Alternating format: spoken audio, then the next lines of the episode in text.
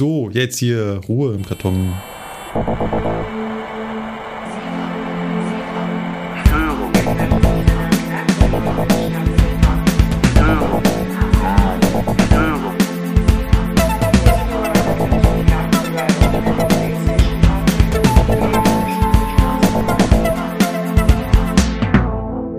Herzlich willkommen beim Zugfunk-Podcast. Die Eisenbahn aus Sicht der Lokführer.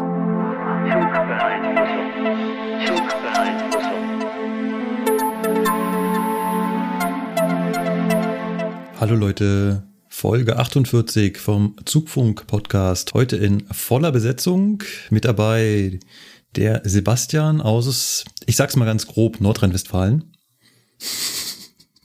Lass ich gelten. Moin. Grüße. Der Lukas aus demselben Bundesland. Hallo. Dann der Sebastian aus irgendwo in der Nähe von Seelze. Moin. Ja. Genau. Und ich bin der Markus aus München. Wirklich aus München. Ich wohne innerhalb der Stadtgrenze. Hä? Ich wohne halt in einer Stadt, wo ich definitiv sagen kann, eine Stadt. Lukas wohnt nicht in Köln, Sebastian wohnt auch nicht in Köln und du wohnst auch nicht in Seelze. Das ist. Äh Ach so, ja. Arbeitsort ungleich Wohnort. Genau. Und bei mir ja. Arbeitsort gleich Wohnort.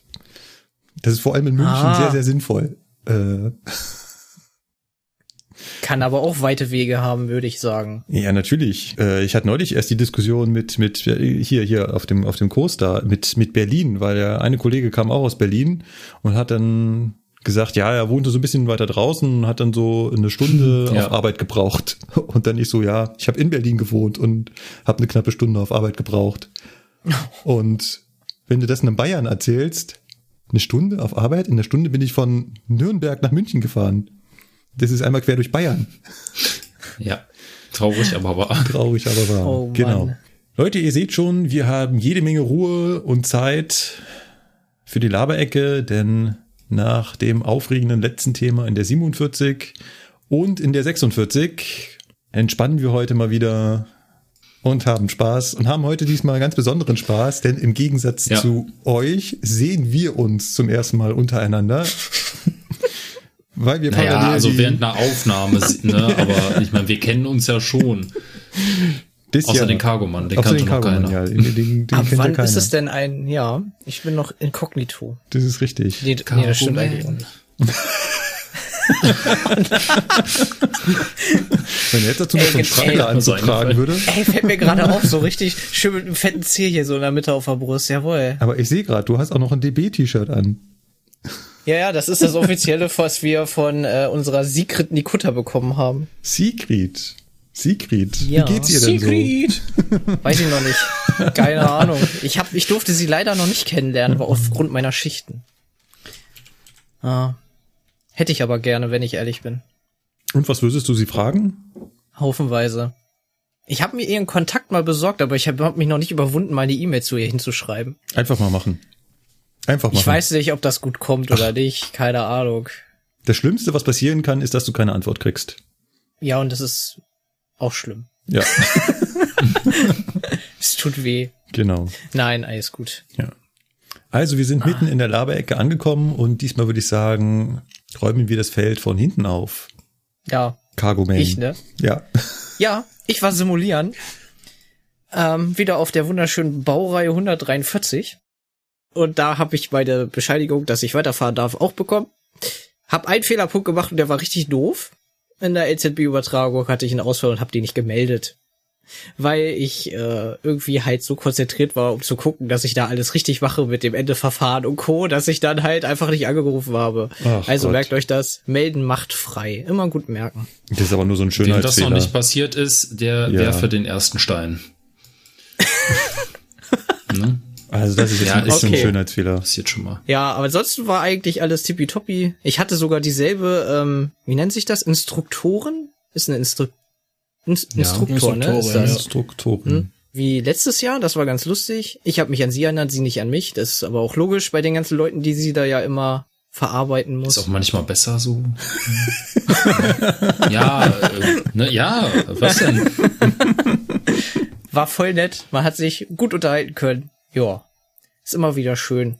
manchmal hat man da auch so Leute, dann, da ist das nicht so schön, wenn man dann auf dem Simulator ist. Wie macht denn ihr das? Kriegt ihr da gleich am Anfang die, die Überwachungsfahrt und danach noch so Übungsfahrten? Nee, wir machen eine Übungsfahrt vorher. Also einfach mal so, ähm, da fahren, fahren wir immer von Steinheim nach, keine Ahnung, wie der andere Ort immer heißt. Ist das eine Fantasiestrecke? Ähm, hm, glaub, ja. ja, ich ja, ja. glaube ja. Ja, genau, sie fand, ja, genau, ich habe sie gefragt, weil Steinheim gibt's ja bei uns und dann meint sie, ja, die Orte gibt es, aber es ist halt alles zusammengewürfelt irgendwie. Ja. Und ähm, ja, macht man halt so eine Fahrt mit zum Beispiel Signal ist dunkel und ne, einmal so alles so durch.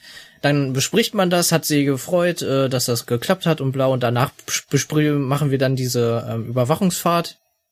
Man, man kriegt dann so Zettel hingelegt. Das ist dann bei wie beim Kartenzieher, ne, zieh eine Karte und dann hast du dir selbst entschieden, was du machst.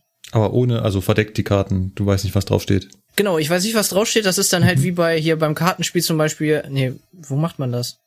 Immer wenn man verdeckt Karten zieht, ja. Ja, wisst aber, was ich meine. Ja, ja, ne? Wenn dann so einer kommt, zieh eine Karte, aber du weißt halt nicht, was draufsteht, so ja. ungefähr. Und so ist das dann auch. Dann ziehst du das, dann geht man das kurz durch, was einer wartet, dann setzt man sich drauf, macht dann die ähm, äh, Überwachungsfahrt und dann hat man entweder, entweder darf man, äh, entweder darf man dann fahren oder wenn man halt äh, Scheiße gebaut hat, dann hat man noch mal eine Chance, sich äh, zu verbessern oder beziehungsweise das zu korrigieren und dann, ja. Aber da, meistens klappt es beim ersten Mal und dann ist dann ja. auch schon wieder Feierabend. Ja, da haben ja ganz viele Leute Schiss davor, da äh, Mist zu bauen, aber in der ersten ersten Eskalationsstufe kriegst du dann nur ein Gespräch mit deinem, mit deinem Instruktor und dann wird halt auf dem Protokoll raufgeschrieben, konnte im Lehrgespräch ausgeräumt werden und dann äh, ist auch in Ordnung. Stimmt. Also, ähm, Ja, beziehungsweise du machst dann einfach die gleiche Situation nochmal. Ja. Und dann genau. ist gut. Ja. Was ich auch schon mal hatte im Simulator ist, dass er währenddessen sogar das angehalten hat dann mich über diese Sprechstelle, die man da hat, gefragt hat, was, was ich da mache und ich so, ja, ich weiß es selber nicht. er dann so, Gute okay. Antwort.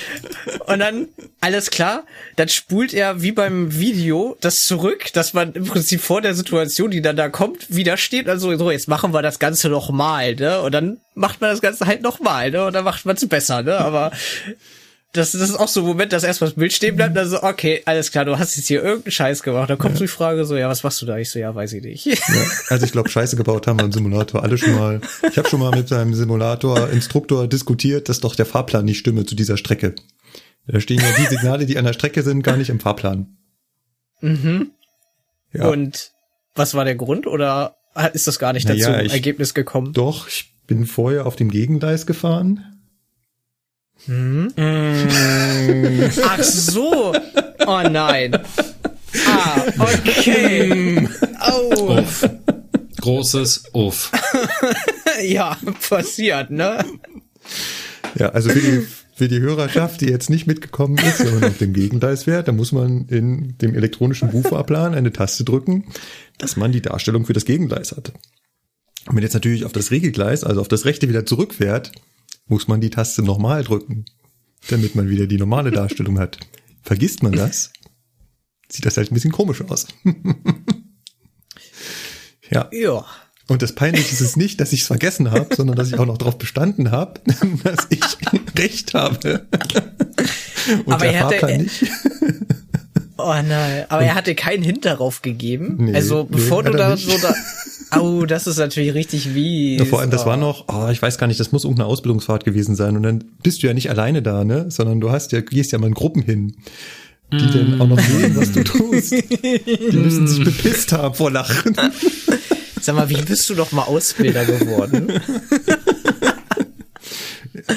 Dadurch, dass ich zu meinen, zu meinen Fehlern stehe.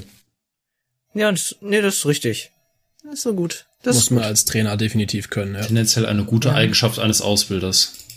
Gut, aber äh, abseits vom Simulieren bist du auch echte Züge gefahren oder äh, mehr oder weniger gerollt steht hier.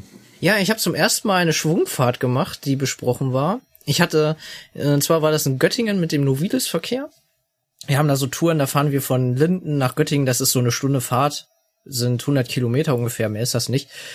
Und ähm, da sollten wir noch ein bisschen rangieren und da kam dann schon die Rangierlok, hat sich hinten dran gehangen Und damit sie wen damit dann der Kollege mit der Rangierlok weniger rangieren muss, bin ich dann mit Absprache des Feindseiters äh, in einen nicht überspannten Bereich reingefahren. Nee, gerollt, muss man sagen. Das heißt, habe dann ähm, halt Gas gegeben mit der Lokomotive auf Rangiergeschwindigkeit. Also wir sind ja gerangiert und dann Schraubschalter aus, Stromadnehmer runter und dann sind wir in den äh, nicht überspannten Bereich reingerollert. Der Vorteil ist natürlich, ich hatte hinten eine Rangierlok dran. Das heißt, wenn es nicht gepasst hätte, hätte die mich natürlich äh, wieder unter Draht schieben können. Also das muss man sich so vorstellen, der ähm, Rangierbereich, wo wir da reingefahren sind, hat äh, vorne und hinten, beziehungsweise am Anfang und am Ende 150 Meter Oberleitung und dazwischen halt ist keine Oberleitung vorhanden. Ja. Und ich, weil ich so viel fahre, ne, ähm, habe ich auch gemerkt, dass das, äh, das DB-Netz da drauf und dran ist, jetzt in den letzten Wochen ähm, ja mal in Anführungszeichen marodes Schienennetz äh, mal jetzt zu beseitigen. Das ist natürlich toll und freut mich auch. Die Fernverkehrslokführer haben damit jetzt nicht so, oder auch Regio haben jetzt nicht so viele Berührungspunkte, weil sowas ja immer nachts gemacht wird. Da ich aber die letzten Wochen immer sehr viel nachts fahre, wurde mir dadurch diese Maßnahmen sehr oft der Feierabend versaut. Äh, ähm, ja. Was ich nur immer nicht verstehe, ist, äh, normalerweise müsste doch, also eine Baustelle ist ja nicht, also von eben auf jetzt auf heute, sondern die ist doch im Vorhinein bekannt. Da könnte man doch theoretisch auch ja planen und man weiß, welche Züge da durch müssen und dann, also warum entstehen durch Baustellen überhaupt Verspätungen? Pass auf, Kassel-Wilhelmshöhe war bekannt. Ab dem und dem Termin, ich glaube, es war der 26.3. bis 2.4 irgendwie so, wollten sie die Weichenstraße Richtung Süden des RBFs komplett erneuern. War bekannt, jeder Lokführer wusste das. Ja, die Planer dann irgendwie nicht. Also man konnte vom Süden nicht mehr in den Rangierbahnhof reinfahren nach Kassel. Also wir alle, die im Betrieb draußen gearbeitet haben, haben schon einen Monat davor gesprochen. Ne, mal gucken, wie das wird und äh, ja, mal, ich bin mal gespannt und dann lösen wir wohl viel in Wilhelmshöhe ab und immer Schnellfahrstrecke. Ja, wird interessant. Mhm. Ich hatte den ersten Tag, wo die Baustelle beginnt, Dienst Richtung Kassel. Alter, es war ja Chaos, ne? Keiner wusste davon, also wir schon, aber die obersten halt nicht. Das heißt, die Menge an Güterzügen, die normalerweise in den RWF Kassel reinfahren, ist natürlich vor Kassel aufgelaufen. Aber die konnten ja nicht in den Rangierbahnhof rein, weil die Weichenstraße dafür nicht mehr existent war. Heißt, es gab ein tierisches Chaos mit Zügen.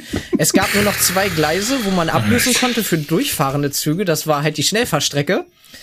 Ähm, haben wir auch gemacht. Ich habe ja, ich habe ja dann einen hingebracht. Das, ich habe schon, also ich habe noch nie so lange in einem Schnellfahrstreckentunnel gestanden. War, war interessant. So die Lampen und so war echt nett. Also ich habe da an jedem Block so 20 Minuten im Tunnel gestanden, dann noch mal vor Kassel, war ganz schick. Naja, als ich dann abgelöst habe, habe ich mich schon gewundert, wo auf dem Gegengleis da so ein Zug steht und nicht fährt und da war auch kein Ablöser-TF und so, bin ich dann irgendwann in der Meldestelle aufgelaufen, ich so, hier, ne, ich soll den und den ja ablösen. Ja, ja, ne, ist grad schwierig, er meldet mich dann, komm später nochmal. Ich so, ja, noch eine Frage, warum steht da eigentlich der eine Zug auf der Schnellfahrstrecke? Ja, äh, Unternehmen hier einfügen, sage ich nicht. Äh, der macht, der muss Pause machen im RBF. Der war hier eingeplant und jetzt macht er die halt da. Heißt, da stand eine halbe Stunde ein Güterzug auf der Schnellfahrstrecke Höhe Kassel RBF, ist nicht weitergefahren, weil der seine Pause da hatte und es ist nichts Richtung Norden dann fahren können, weil Alter, es war. Das war so eine Kleinigkeit. Auf jeden Fall bin ich dann relativ spät aus Kassel erst wieder weggefahren. Hauptsache, ihr habt bis zum Morgengrauen wieder aufgeräumt. Das äh, kann der Fernverkehr ja dann beurteilen, ob wir das geschafft haben. es wurde halt sehr viel abgerüstet überall. Also es standen, in den letzten Wochen standen so viele Güterzüge auf Betriebsstellen abgerüstet, das war echt, echt unglaublich. Übrigens, ja. wo du gerade sagst, äh, äh, äh, Beleuchtung und du konntest den, du konntest den Tunnel bewundern. Äh, ich habe mir eine kleine Aufgabe gestellt zum Thema Tunnel und zwar genauer gesagt an einem ganz speziellen Tunnel. Und zwar den Landrückentunnel. Wie viele Notausgänge hat der Landrückentunnel? Der hat Notausgänge? Ja. muss er haben, ja. Nee, das glaube ich nicht, also, ob er die ähm, haben muss. Ich bin mir da nicht so doch, sicher. Doch. Mir sind noch nie solche grünen Dinger da aufgefallen in den Schnellfahrstreckentunneln, wenn ich ehrlich bin. Die sind ja auch nicht grün, sondern blau. Aber da sind mir auch keine blauen Dinger aufgefallen. Ja, da, die leuchten doch, oder bin ich jetzt bescheuert? Normalerweise, also normalerweise ich, ja. Die müssen doch leuchten, wie beim Auto. die blauen Dinger nicht erst an, wenn du die Tunnelbeleuchtung im Tunnel selber einschaltest? Ah, die ist ja dauerhaft an. Nee. Nee, also in manchen Tunneln ist er, in manchen ja, ja. Tunneln ist er an, in manchen nicht. Genau, also, genau. Aber zum Beispiel Landrückentunnel ist, ist duster. Wenn du da durchfährst, ist zehn Kilometer dunkel. Und äh, Ah, okay. Welcher ist denn das? Der wievielte? es ist der längste. Denn, wenn ja. du denkst, der sagt, muss doch langsam mal wieder hell werden, dann weißt du, Landrückentunnel. Wie lang ist denn der? Zehn Kilometer. Also ein bisschen was drüber. Okay. Ja. ja. Nee, ich will immer nur meinen Teilnehmern klar machen, dass die Tunnel auf der Schnellfahrstrecke noch ganz anders gebaut wurden als zum Beispiel die Schnellfahrstrecken äh, Köln-Rhein-Main oder Ingolstadt-Nürnberg.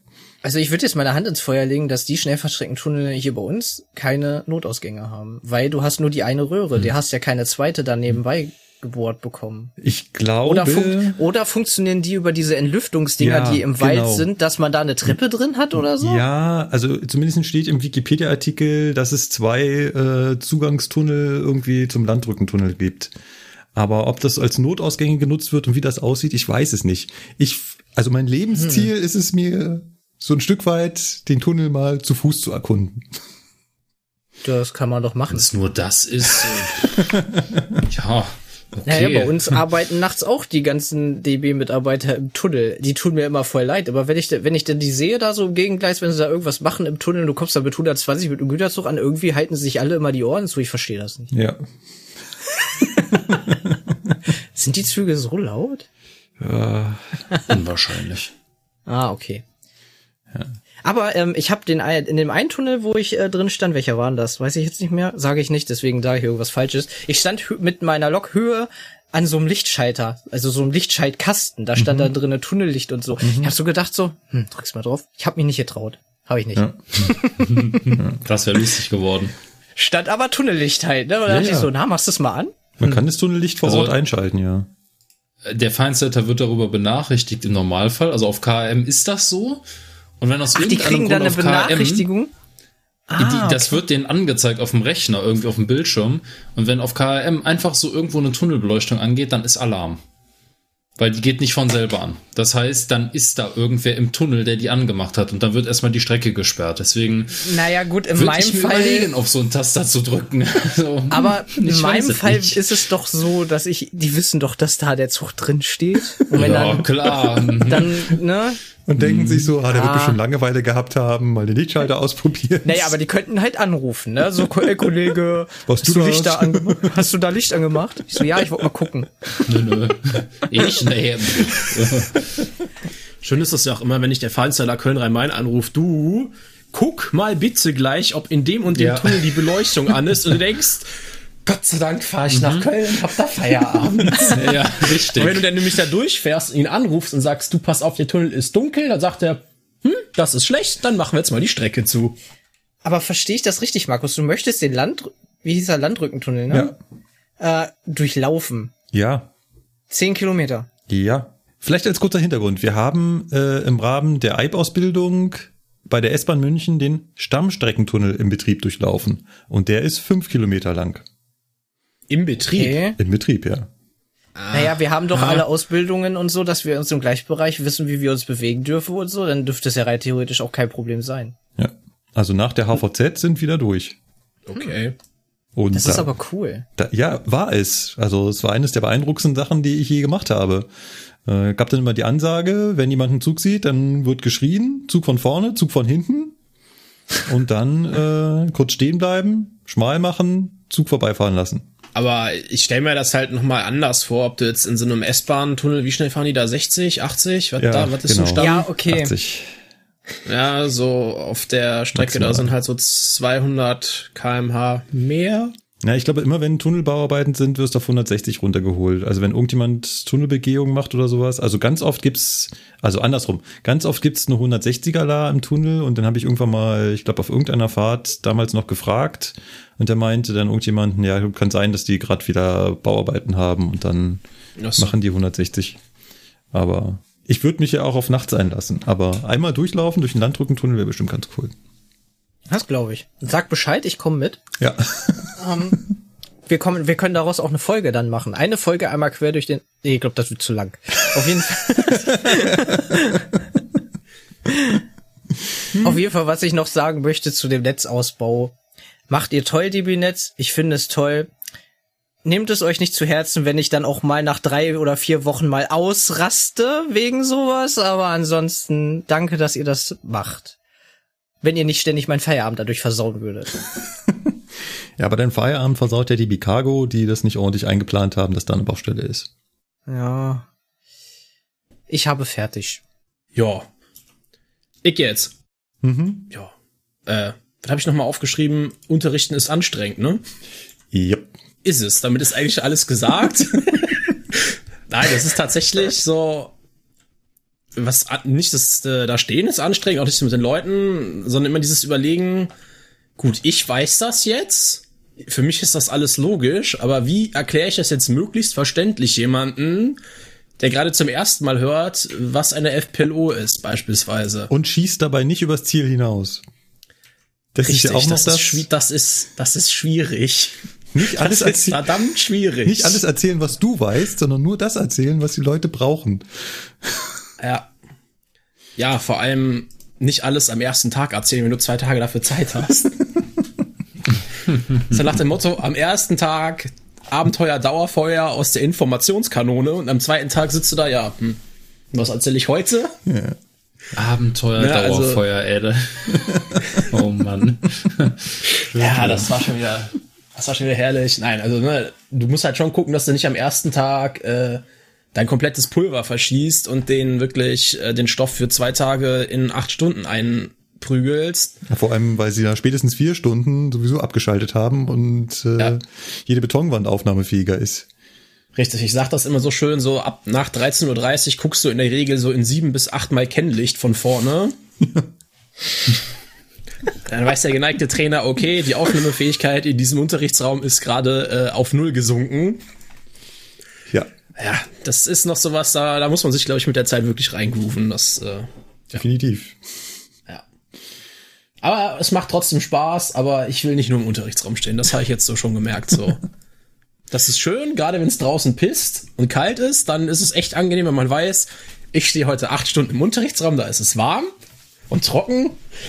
Und du hast ja. deinen Kaffee? Und ich habe meinen Kaffee, richtig. Oder meinen Tee mittlerweile. Oh. Aber ja, wobei, der Wasserkocher ist ekelhaft. Ich bin wieder auf Kaffee umgestiegen.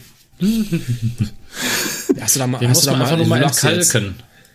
Ja, äh, ja. Aber das Problem ist halt, die Kaffeemaschine nutzen viele. Da hat sich so ein, ähm, da hat sich so eine Community drum gebildet, die auch selbst darauf aufpasst, dass die Kaffeemaschine regelmäßig säubert und gewartet wird.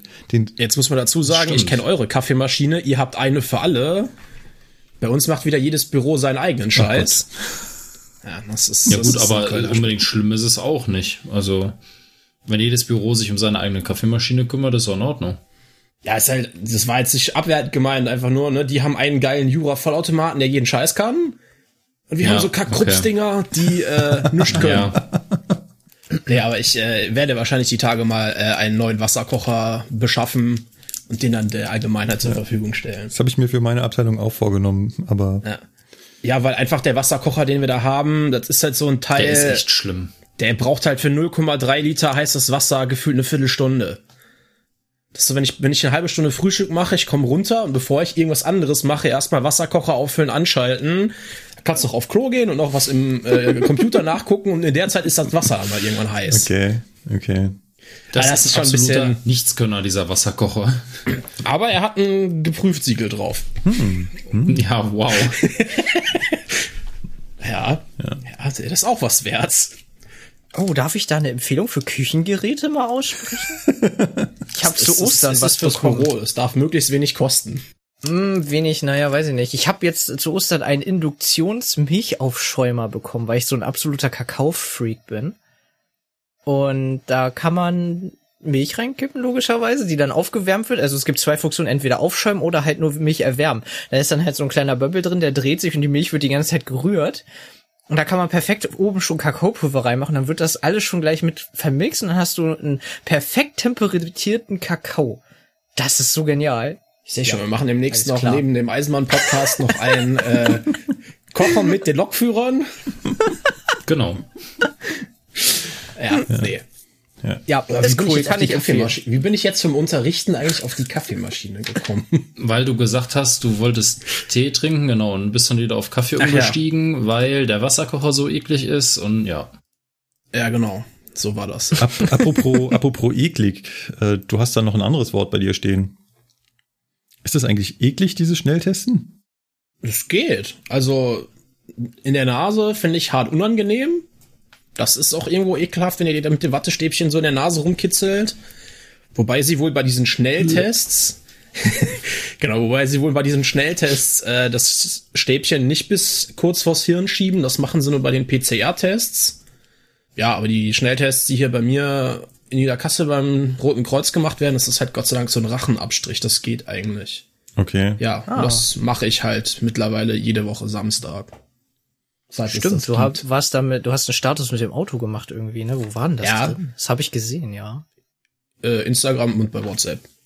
Fun Fact, ein Kollege so, hm, das könnte ich eigentlich auch mal machen. Gute Idee. Danke für den, für den Heinz, so.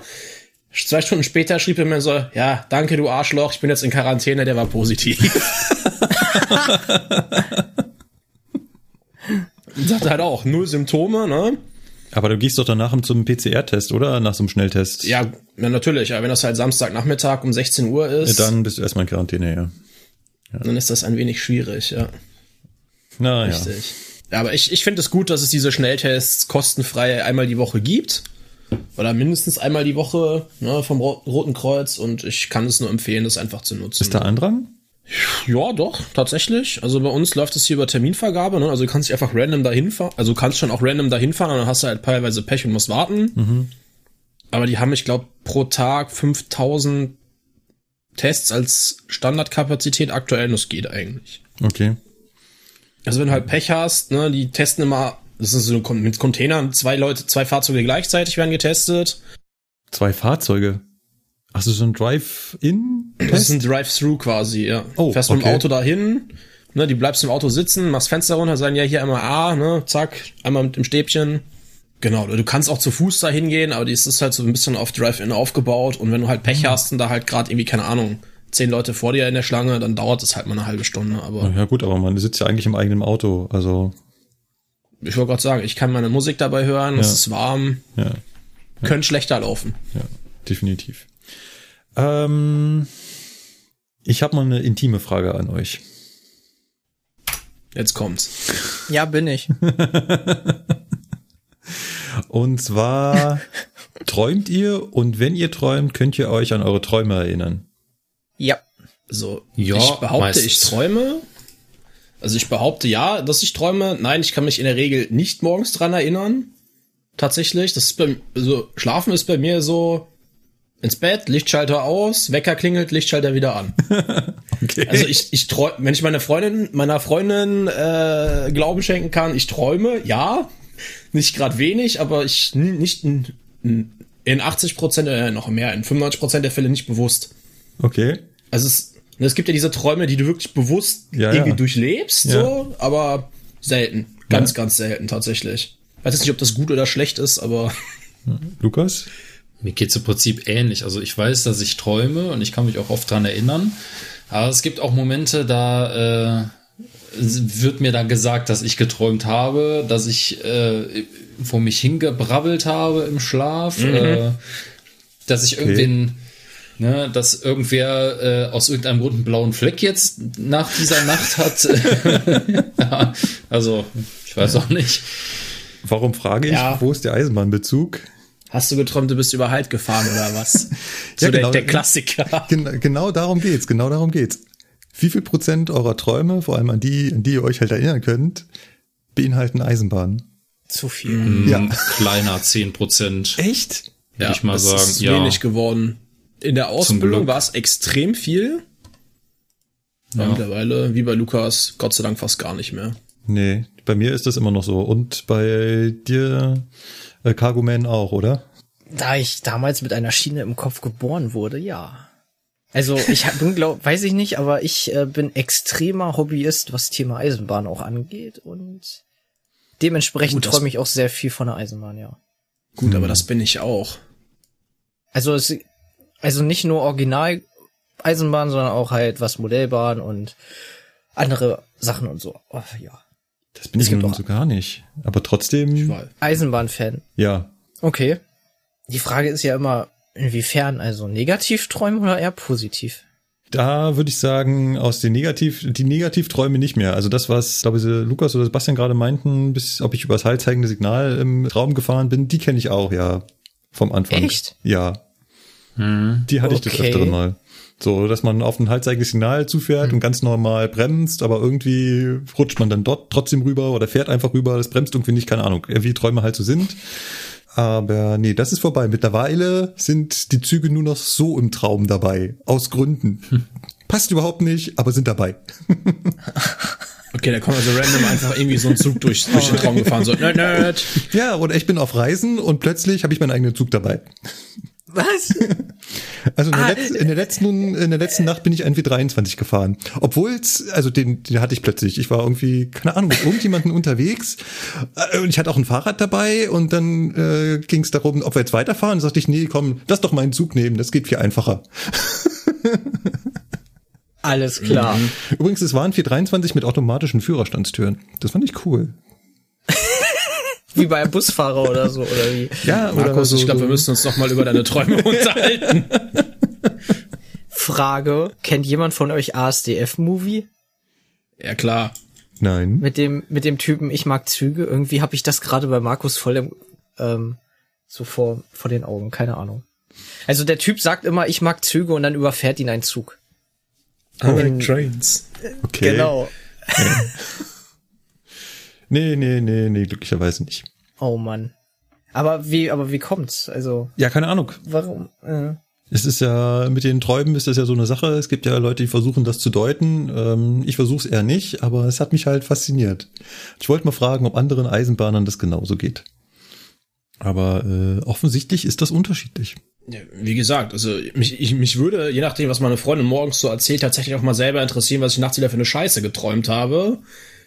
Weil von den Wortfetzen, die ich hier da wohl so um die Ohren feuer, muss es wohl ziemlich interessant sein.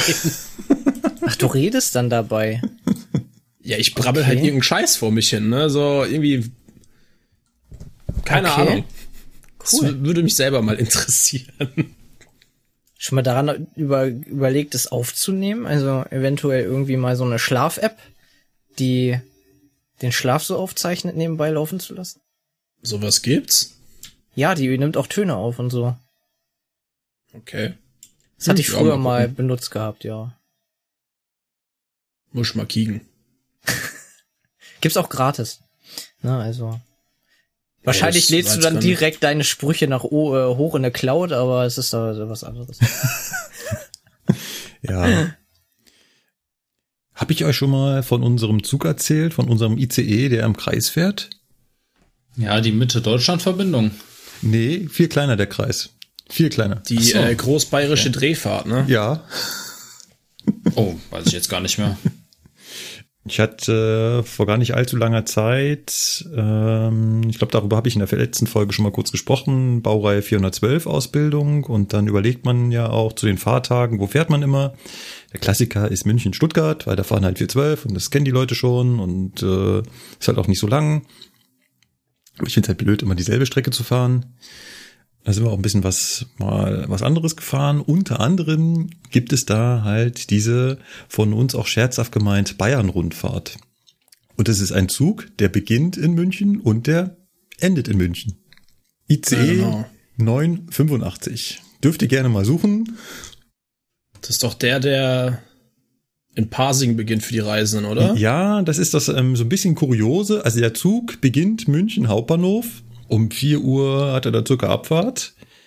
Äh, hat noch die kleine Besonderheit, dass man vorher mit dem Fahrmeister reden muss. Normalerweise hat man als Lokführer wenig zu tun mit dem Fahrmeister. Ich wusste bis zum Fernverkehr auch nicht, was ein Fahrmeister macht. Also gibt's bei uns in der Region jetzt auch nicht so den Begriff. Also in Köln gibt's glaube ich, keinen Fahrmeister. Der Doch, den gibt's. Der sitzt auf Der- Gleis 1. Der äh, Fahrmeister ist bei uns der Chef der Zugführer oder des Zugpersonals. Hm. Der nennt sich Fahrmeister. So, und dann ist die Frage, warum muss ich als Lokführer mit dem Fahrmeister reden? Ich muss bei diesem Zug Zugpersonal mitnehmen, ohne dass die für meinen Zug zuständig sind. Also sie fahren bei mir Gastfahrt. Da ich aber als Lehrreise unterwegs bin, könnte ich ja losfahren, wann ich will. Ich muss aber sicherstellen, dass die dabei sind. Deswegen muss ich zum, vorher zum Fahrmeister fragen, wie viele müssen da mit? Also müssen überhaupt Leute mit und wie wenn, wie viele? Und dann muss ich halt abfragen, ob die dann auch alle da sind. Und denn, das ist das Lustige, der Zug beginnt München Hauptbahnhof als Lehrreise, also als Fahrt, ganz normale Zugfahrt, nur ohne Fahrgäste, nach München Pasing. Das ist ja quasi innerhalb der Stadt nur der nächste Halt. Fahrzeit, lass mich lügen, sieben Minuten oder so, wenn es hochkommt. Dort wandelt der Zug sich dann um, wird aus seiner Lehrreise-Zugnummer, wird eine ICE-Zugnummer, nämlich die 985 oder 985 genannt. Und der hat dann da Abfahrt um 4.20 Uhr, fährt nach Augsburg. Das ist so ein bisschen westlich ne, von, äh, von München, fährt dann nach Donauwörth. Donauwörth ist dann wieder Richtung Norden, Treuchtlingen ist Richtung Norden, kommt dann in Nürnberg an und fährt dann von Nürnberg aus über die Schnellfahrstrecke nach Ingolstadt und von da aus wieder nach München. Wow. Und der soll was machen? Soll der irgendwie Pendler einsammeln? Ja. Oder was ist so sein ja. primäres Ziel? Ja, ich glaube, ja? das ist ein okay. absoluter Pendlerzug. Und der ist auch gut gefüllt. Naja, gut. Wann ist der wieder in München? Um wie viel Uhr? Um 7.19 Uhr. Ja, das ist ja die Pendlerzeit Nummer und eins. Dann. Das ist perfekt. Und es gibt halt ganz viele Menschen, wir hatten das Thema am Anfang dieser Folge, die halt gerne von Nürnberg nach München oder von Ingolstadt nach München pendeln. Und dafür ist der Zug natürlich ideal. Das ist ja nahezu prädestiniert dafür. Ja. Und ähm, faszinierenderweise wollen tatsächlich sogar morgens drei, vier Hansels von äh, München Pasing nach Augsburg. Aber zugegebenermaßen der Bahnsteig ist relativ leer. Ja. Aber äh, spannender Zug. Das ist, äh, fahre ich eigentlich unheimlich gern. Der macht richtig viel Spaß, weil der halt sehr angenehme Fahrzeiten hat. Da ist kein Stress. Und man hat in Nürnberg noch mal kurz Aufenthalt, also da steht er ein paar Minuten. Man hat eh schon auf dem Zulauf relativ viel äh, Zeit. Und um die Uhrzeit hat man die Gleise noch für sich. Also abgesehen von den Cargonauten, die ab und zu mal unterwegs sind, ist da halt sonst noch nicht viel unterwegs. Und dann habe ich auch so zumindest das Gefühl, dass die Fahrdienstleiter noch so ein bisschen aufmerksamer mit dabei sind. Also, weil man ist halt der einzige Zug, der sich bewegt. Sebastian, du schüttelst den Kopf.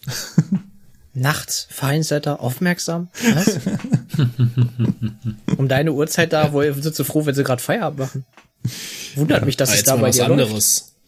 Was halten denn deine Teilnehmer davon, dass du zu solchen Uhrzeiten anfängst? der, der muss es gleich richtig lernen. Ich frage ganz einfach nach, habt ihr darauf so. Bock? Und ähm, die beiden, die ich dabei, die ich dabei hatte, die, ähm, die haben das ganz hart durchgezogen, weil die wohnen nämlich eigentlich außerhalb und kommen da gar nicht hin um vier Uhr. Also das ist natürlich zum Anreisen blöd, wenn man von außerhalb kommt. Das ist selbst für in München Anreisen blöd, wenn man kein eigenes Auto hat. Und die haben, also die sind halt mit ihrem letzten Zug nach München gefahren und haben dann da, sind da, weiß ich nicht, um ein Uhr oder sowas aufgeschlagen und haben dann gewartet, dass ich da halt um vier irgendwann aufschlage. Okay. Puh. Kann man mal Krass. machen. Die waren dann ganz schön knülle, weil die Schicht endet natürlich nicht um 7.19 Uhr nach diesem einen Zug. Nein, man muss danach auch noch ein Intercity wegräumen mit, mit Waschen und allem drum und dran. Ähm, dann ist dann Was so. waren die Knülle? Ich nicht, Also Knülle kenne ich, kenn ich den Ausdruck, aber ich wollte gerade sagen, das sollte man auf Arbeit eigentlich nicht sein. Was heißt denn bei euch Knülle? Naja, wenn du äh, äh zu viel jenseits der Null Promille. So. Richtig. äh, nee, Knülle kenne ich eigentlich von fix und fertig. Ja, siehst du, und bei uns wird das so umgangssprachlich als äh, mehr als Standgas bezeichnet. okay. Äh, äh, Richtig. Da müssen wir mal einen hochdeutsch aufgewachsenen Menschen fragen. Sebastian. Ähm, das Wort Knülle? Kenne ich, ja. Heißt? Ja, dass die ein bisschen angetüdelt sind. Aha. Okay. Aha. Ein, ein, 1 zu 0 für die Nicht-Bayern. Ja, wobei hier ist ja Also- eigentlich kein Bio-Ware im klassischen Sinne. Ja, Ja, nee, aber also Nee, kommt das einer, aus der sich Bayern das überhaupt? ausgesucht hat. Nee, nein, nein. Ich kenne das ist definitiv aus Berlin und da heißt für mich, wenn, Ja, ich, deswegen. wenn ich Knülle Ja, bin, hä? dann bin ich fix und alle. Okay. Ja. Ja gut, die Berliner nennen das Bütchen ja auch Späti, also ich weiß, ich weiß ja auch nicht. Jo, Wer sagt denn Bütchen? Alter. Die reden was? Was geht jetzt ab, ey? Ja, ja. Ich sag nur am Beckendorfer Bötchen, ne? So, also von Genau daher, nämlich. im Rheinland, im Rheinland heißt das so, ja. Ja, ja. Nee, äh, würde ich nicht ohne, ohne Zustimmung der Teilnehmer machen. Wenn, äh, wenn die das nicht wollen, weil es, weil es einfach nicht geht, dann machen wir es nicht, aber äh, der Zug ist halt interessant und das mal mitzumachen, äh, ist halt ganz spannend und dann nehmen sie das halt äh, auf sich. Was auch ganz spannend war, ich habe mal wieder zurückgesetzt. Hm, mein Beileid. Ja.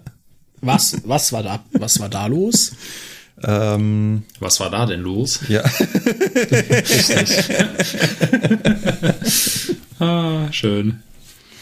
Was war da los? Ich war auch mit Teilnehmern unterwegs und zwar Richtung äh, Frankfurt und wir waren eigentlich schon in Frankfurt angekommen und wollten eigentlich noch mal kurz unter die um die Kurve über die Brücke und dann in den Hauptbahnhof und dann äh, fertig und dann fahren wir durch Frankfurt Süd und dann kommt so ein komisches Tatütata aus äh, dem Funkgerät.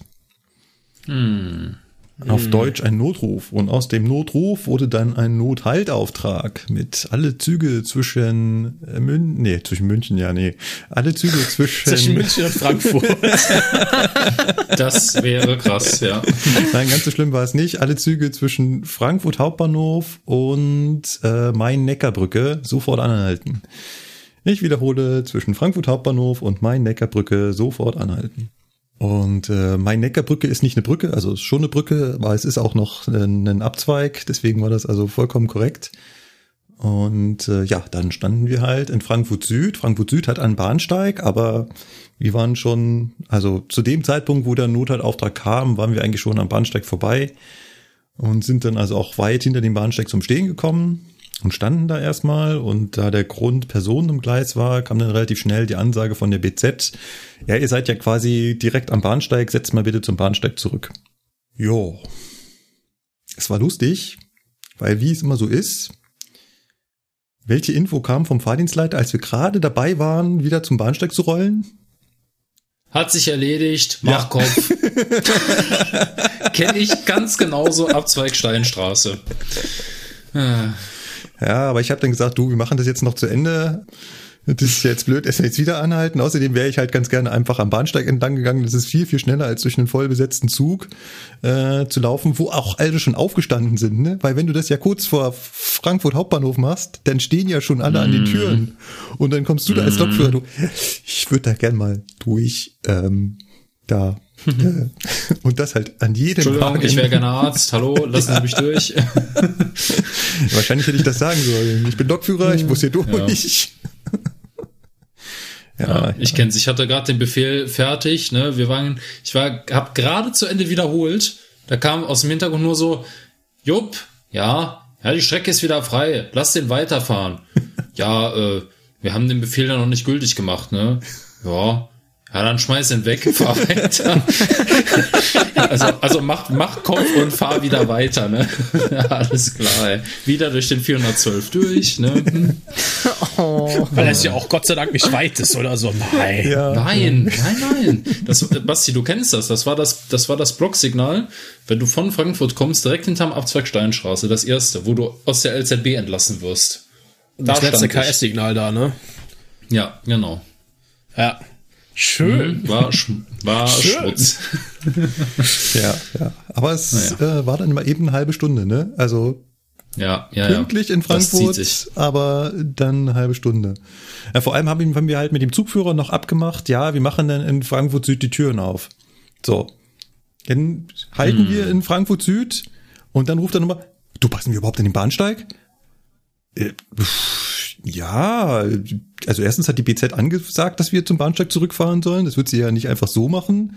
Außerdem habe ich hier schon mal planmäßig gehalten. ich bin mir da eigentlich relativ sicher, dass es Bahnsteige in Frankfurt Süd gibt, wo wir mit dem 412 ranpassen. Aber dass es jetzt genau das Gleis ist, wo wir hinfahren. Hm. Ja, äh, dann warte noch mal kurz, bevor du die Türen freigibst, dann gucke ich noch mal raus. Ah, okay.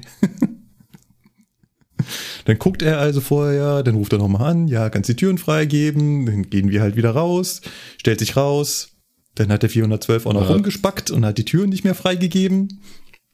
Ah, schöne Störung. Vor allem, ich denke mir. Das, halt sind, so die das sind so die Momente, wo man langsam Schnappatmung bekommt, ne? weil man denkt, Alter, warum gehen hier keine Türen auf? oh, naja. Ja, ja. Gut, aber ist halt dann nicht anders, ne? Ich meine, was willst du machen? Äh, Wäre es andersrum gewesen, wir hätten halt da vor dem Signal gestanden, dann hätten wir da wahrscheinlich zwei Stunden gestanden und jeder hätte sich gefragt, warum wir nicht einfach 100 Meter zum Bahnsteig zurückgefahren werden.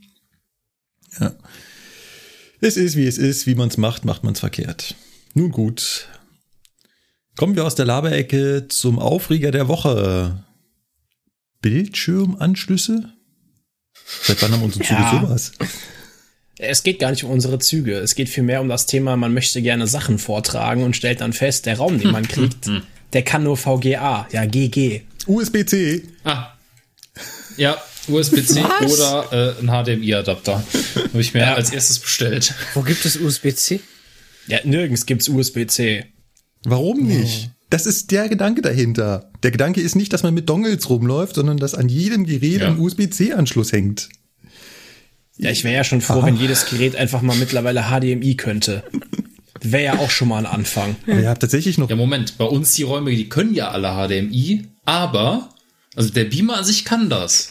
Aber das Kabel ist nicht vorhanden. Es gibt ja, einfach keine HDMI-Kabel bei uns. Ja, das sind die IT-Profis, ja. Die, die dir dann hm. sagen, na, VGA reicht doch.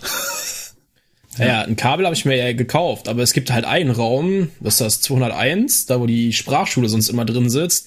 Ach so. Der Beamer kann nicht mal HDMI. Oh. Okay, das ist, ja. Es braucht ein Upgrade. Also da, über sowas, das nervt halt, wo ich mir denke, was soll ich denn noch mit mir rumschleppen? Ne? Soll ich jetzt USB-C auf VGA, auf HDMI, am besten noch auf DVI und auf DisplayPort rumschleppen? So, ja, auf kann Gardena, man nicht jetzt einfach auf C-Rohr. Äh, ja. Gardena auf große Klinke, ja, ja. Wir ja können wir jetzt ja, nicht wenigstens genau, Gardena auf große Klinke. Das ist gut, das ist gut. Gefällt ja. mir. Ja, oder USB-C auf äh, 400 Volt, ne? Ja, genau. Ja, das ist auch eine gute Idee. Hm. Ja, aber ne, es, es wäre einfach mal schön, wenn es da irgendwann mal eine einheitliche. Gibt es USB-C? Äh, ja. ja. DB, DB, mach halt. bitte diese, danke. Halt, stopp. USB-C ist nicht gleich USB-C. Habe ich ein cooles Video auf YouTube letztens gefunden gehabt, aus durch Zufall gesehen. Ne? Also nie, nicht jeder weiß, was in USB-C auch wirklich drin steckt. Ja. Weil jeder macht ja, ja. da auf der, dem Anschluss wieder seinen eigenen Kram. Ja, äh, das ist richtig, aber es ist tatsächlich alles standardisiert. Man muss sich nur dran halten und man muss dran denken, das Kabel redet mit. Hier hat auch das Kabel was zu sagen. Aha. Was, das Kabel hat was zu melden? Ja, das ist das Lustige, bei USB-C muss das Kabel auch sagen, jo, mit mir kannst du das machen. Und wenn das Kabel Nein sagt, dann geht's nicht. Ganz schön schlaues okay. Kabel. Ja. Schrott. War, genau. war das nicht all gibt? Ja, ja. Möchtest du noch mehr aus dich herauskommen oder war es schon? Das war's schon. Das war schon. Kleiner Aufreger diesmal. Dafür habe ich äh, eine Frage an Cargo. In der Kategorie fünf Fragen an Cargo. Muss ich wieder aufpassen. Wie viele Fragen sind wir jetzt eigentlich? Die fünf wurden schon lange überschritten. Also, man gut, dass das mit den fünf Fragen nur nicht pro Folge ist, ey. Und zwar geht's um die letzte Folge, Folge 47, die, Fun Fact, Cargo Man noch gar nicht gehört hat. Cargo so, Ich wollte gerade sagen, ich möchte zu dieser Folge nicht sagen, aber, aber das so, war die 46. Das, ist, das, war 46. Ah, okay. Ja, nee, ja, dann äh, ja gerne. Und zwar hat unser Gast der Björn angesprochen, dass es internationalen Cargoverkehr gibt, der auch spezielle Cargo Trassen bekommt, also spezielle internationale Cargo Trassen. Und diese Cargo Trassen müssen schon im Vorhinein angemeldet werden, also bevor die Trassen für alle anderen Züge angemeldet werden. Jetzt meine Frage, fährst du internationale Züge, also Züge, die irgendwann mal Deutschland verlassen werden im weiteren Verlauf ihrer Route? Ja. Hast du dabei schon mal festgestellt, dass du irgendwie eingebaute Vorfahrt hast oder also ist da irgendwas anderes bei diesen Zügen? Ja, bei der Bespannung auf jeden Fall. Inwiefern? Mach, dass du da jetzt rauskommst. Wenn der Zug fünf Minuten Verspätung hat, ne, dann wird er nicht mehr genommen und, äh, und so. Sowas kriegst du dann da. Das klingt irgendwie nach Zügen Richtung Schweiz. Ja, es gibt, äh, es ist auch Richtung Holland, glaube ich, so, dass ähm, ab einer bestimmten Verspätung das Ausland den Zug nicht mehr annimmt, weil da die, weil da gibt es halt so einen Takt. Wir wo- wollen ja den Deutschlandtakt einführen. Ne, dass, dass das dann bei denen halt nicht mehr klappt und dann wird er geweigert. Dann darf der Zug da nicht mehr rein in das Land. Ne? Das habe ich zum Beispiel schon erlebt, ja. Also ich behaupte auch mal, dass sie äh, bevorzugter sind, obwohl in Osnabrück letztens habe ich das nicht bemerkt. Aber naja gut, da war der Zug ja auch schon im Zielland, ne? Naja, Haben die, haben die eine besondere Nummer? Oder woran Ja, erkennst du ich die? jetzt- Du äh, siehst ich- es einfach nur am Fahrplan. Am Fahrplan. An der Nummer würde ich jetzt sagen, erkennt man es nicht. Also da bin ich nicht so in diesem Zahlengame drin, weil andere wissen sofort, wenn sie da irgendeine Zugnummer hören, das ist die Kohle aus Dänemark. Na, ich Ja. habe davon keine Ahnung. Dann kommen wir zum entspannten Teil. Ich lehne mich mal schon zurück, mache es mir gemütlich und äh, heute setzt sich der Sebastian in den Geschichtenerzählersessel. Ja. Pfeifchen an, den Sessel schön einrichten. Ja, die Erstmal noch nächste der Katze von Markus beim vor der Kamera rumlaufen zugucken. Ja, die will auch mithören, ja.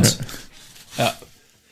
Ja, und zwar, ähm, nachdem Lukas ja letztes Mal die Zugeinrichtungen so ein bisschen beleuchtet hat, befassen wir uns heute passenderweise mal ein wenig mit den Stoßeinrichtungen, die auch dazu gehören. Weil der ganze Kram heißt ja Zug- und Stoßeinrichtungen. Ja, soll heißen, wir befassen uns heute mal so ein wenig mit den Puffern, die wir bei der Eisenbahn so haben. Wie sagte mein alter Physiklehrer, Druck- und Stoßvorgänge sind Schweinereien.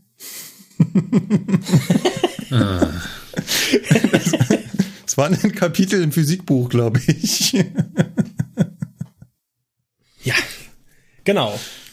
Und zwar so ganz früher in den äh, Anfängen und in den Kinderschuhen der Eisenbahn waren die Puffer einfach Schmutz. So, das war einfach so ein Stück Holz oder irgendein Lederballen auf den Rahmen des Fahrzeugs geschraubt. Der einfach nur so ein bisschen den Rahmen vor den äh, auflaufenden anderen Wagen schützen sollte. Also die konnten noch nichts rausnehmen oder federn durch irgendwelche Federn. Und das kannst du dir so vorstellen, wie wenn du jetzt beispielsweise an dein Auto etwas dickere Knautschzone vorne dran schraubst und damit auf ein anderes Auto drauf rollst, was genauso ausgerüstet ist. So hat das früher funktioniert im Endeffekt. Also ein statischer Holzblock, der vorne dran war. Genau, genau. Teilweise halt auch mit Leder überzogen oder nur aus irgendeinem weicheren Material, aber da, mehr war das nicht. Das war wirklich einfach am Fahrzeugende ein Stück Holz in runder Form. Und was hat dein Güterwagen? Lederausstattung. Genau, genau. Ähm, ja, äh, vielleicht auch eher wie bei einer Holzeisenbahn, oder? Also so Holzpuffer. Ja, so ein, so ein bisschen. Genau, wenn ihr euch mal so ein Bild vom Adler anschaut, das ist jetzt also nun mal das erste, was wir in Deutschland eisenbahntechnisch hatten. Ne, so, so in die Richtung könnt ihr euch das vorstellen. Ja, aber da ist, da seht ihr ja auch so, da ist noch nicht wirklich viel mit langen Puffern und großen Tellern, sondern das ist wirklich einfach nur was Rundes am Fahrzeugende, wo das, das darauffolgende Fahrzeug drauf auflaufen kann. Ja. Ja, das ist da wirklich ganz rudimentär. Oder auch im Wikipedia-Artikel, den wir verlinken, da seht ihr nochmal diesen Holzpuffer im unlackierten Zustand. Ne? Also es ist wirklich einfach auch am Adler aus Holz. Und das hat halt null Energie rausgenommen. Das hat einfach nur dafür gesorgt, dass du ähm, halt irgendwann diesen Holzklotz da tauschen kannst, wenn er dann Schrott ist oder abgenutzt ist und nicht den Rahmen irgendwie reparieren musst. Ja, aber da war halt noch mit Federeien nichts. Gut, jetzt muss man natürlich der Eisenbahn im damaligen Entwickl Entwicklungsstadium zugute halten. Die Wagen waren ja auch noch nicht schwer. So. Und die Züge nicht so lang. Genau. das ist das nächste. Das war nicht, die waren noch nicht so schwer und nicht so lang wie heute. Ne, weil gerade beim Adler ja, wenn wir jetzt bei dem Beispiel gerade sind, das waren ja ein paar Kutschwagen umgebaute, die wiegen ja nix, die Dinger. Also da konnte man das noch äh, vertreten zu sagen, das kriegen wir so hin. Ne? Aber irgendwann, die Eisenbahn hat sich ja auch weiterentwickelt, wurde der ganze Kram schwerer und äh, auch länger. Ja, spätestens dann, nachdem man dann auch äh, vernünftige Kupplungen hatte, konnte man auch die Züge schwerer machen, heißt die Zugeinrichtung schwerer belasten.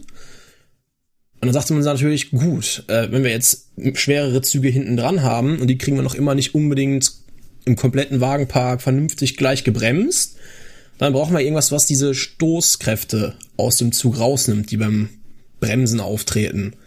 Und da kamen dann diese Stangenpuffer ins Rennen. Ja, also die sehen dann schon mehr nach Puffern aus, die wir mittlerweile so kennen. Ich habe euch da äh, so, eine so eine Schweizer Seite verlinkt, die mhm. heißt lockifahrer.ch. Das erste Bild, was ihr da seht, unter äh, Stoßvorrichtungen dann, das ist so ein Stangenpuffer. Ja. ja. Das sieht schon irgendwie ein bisschen vertrauter aus zu dem, was wir mittlerweile haben. Mhm. Die waren dann auch schon fehlergelagert. Also die konnten tatsächlich dann äh, Kräfte auch ein wenig abdämpfen und abfangen. Aber auch da war wieder dann später das Problem. Der ganze Kram, der hinten drauf ist oder beladen wurde, wurde immer, immer schwerer.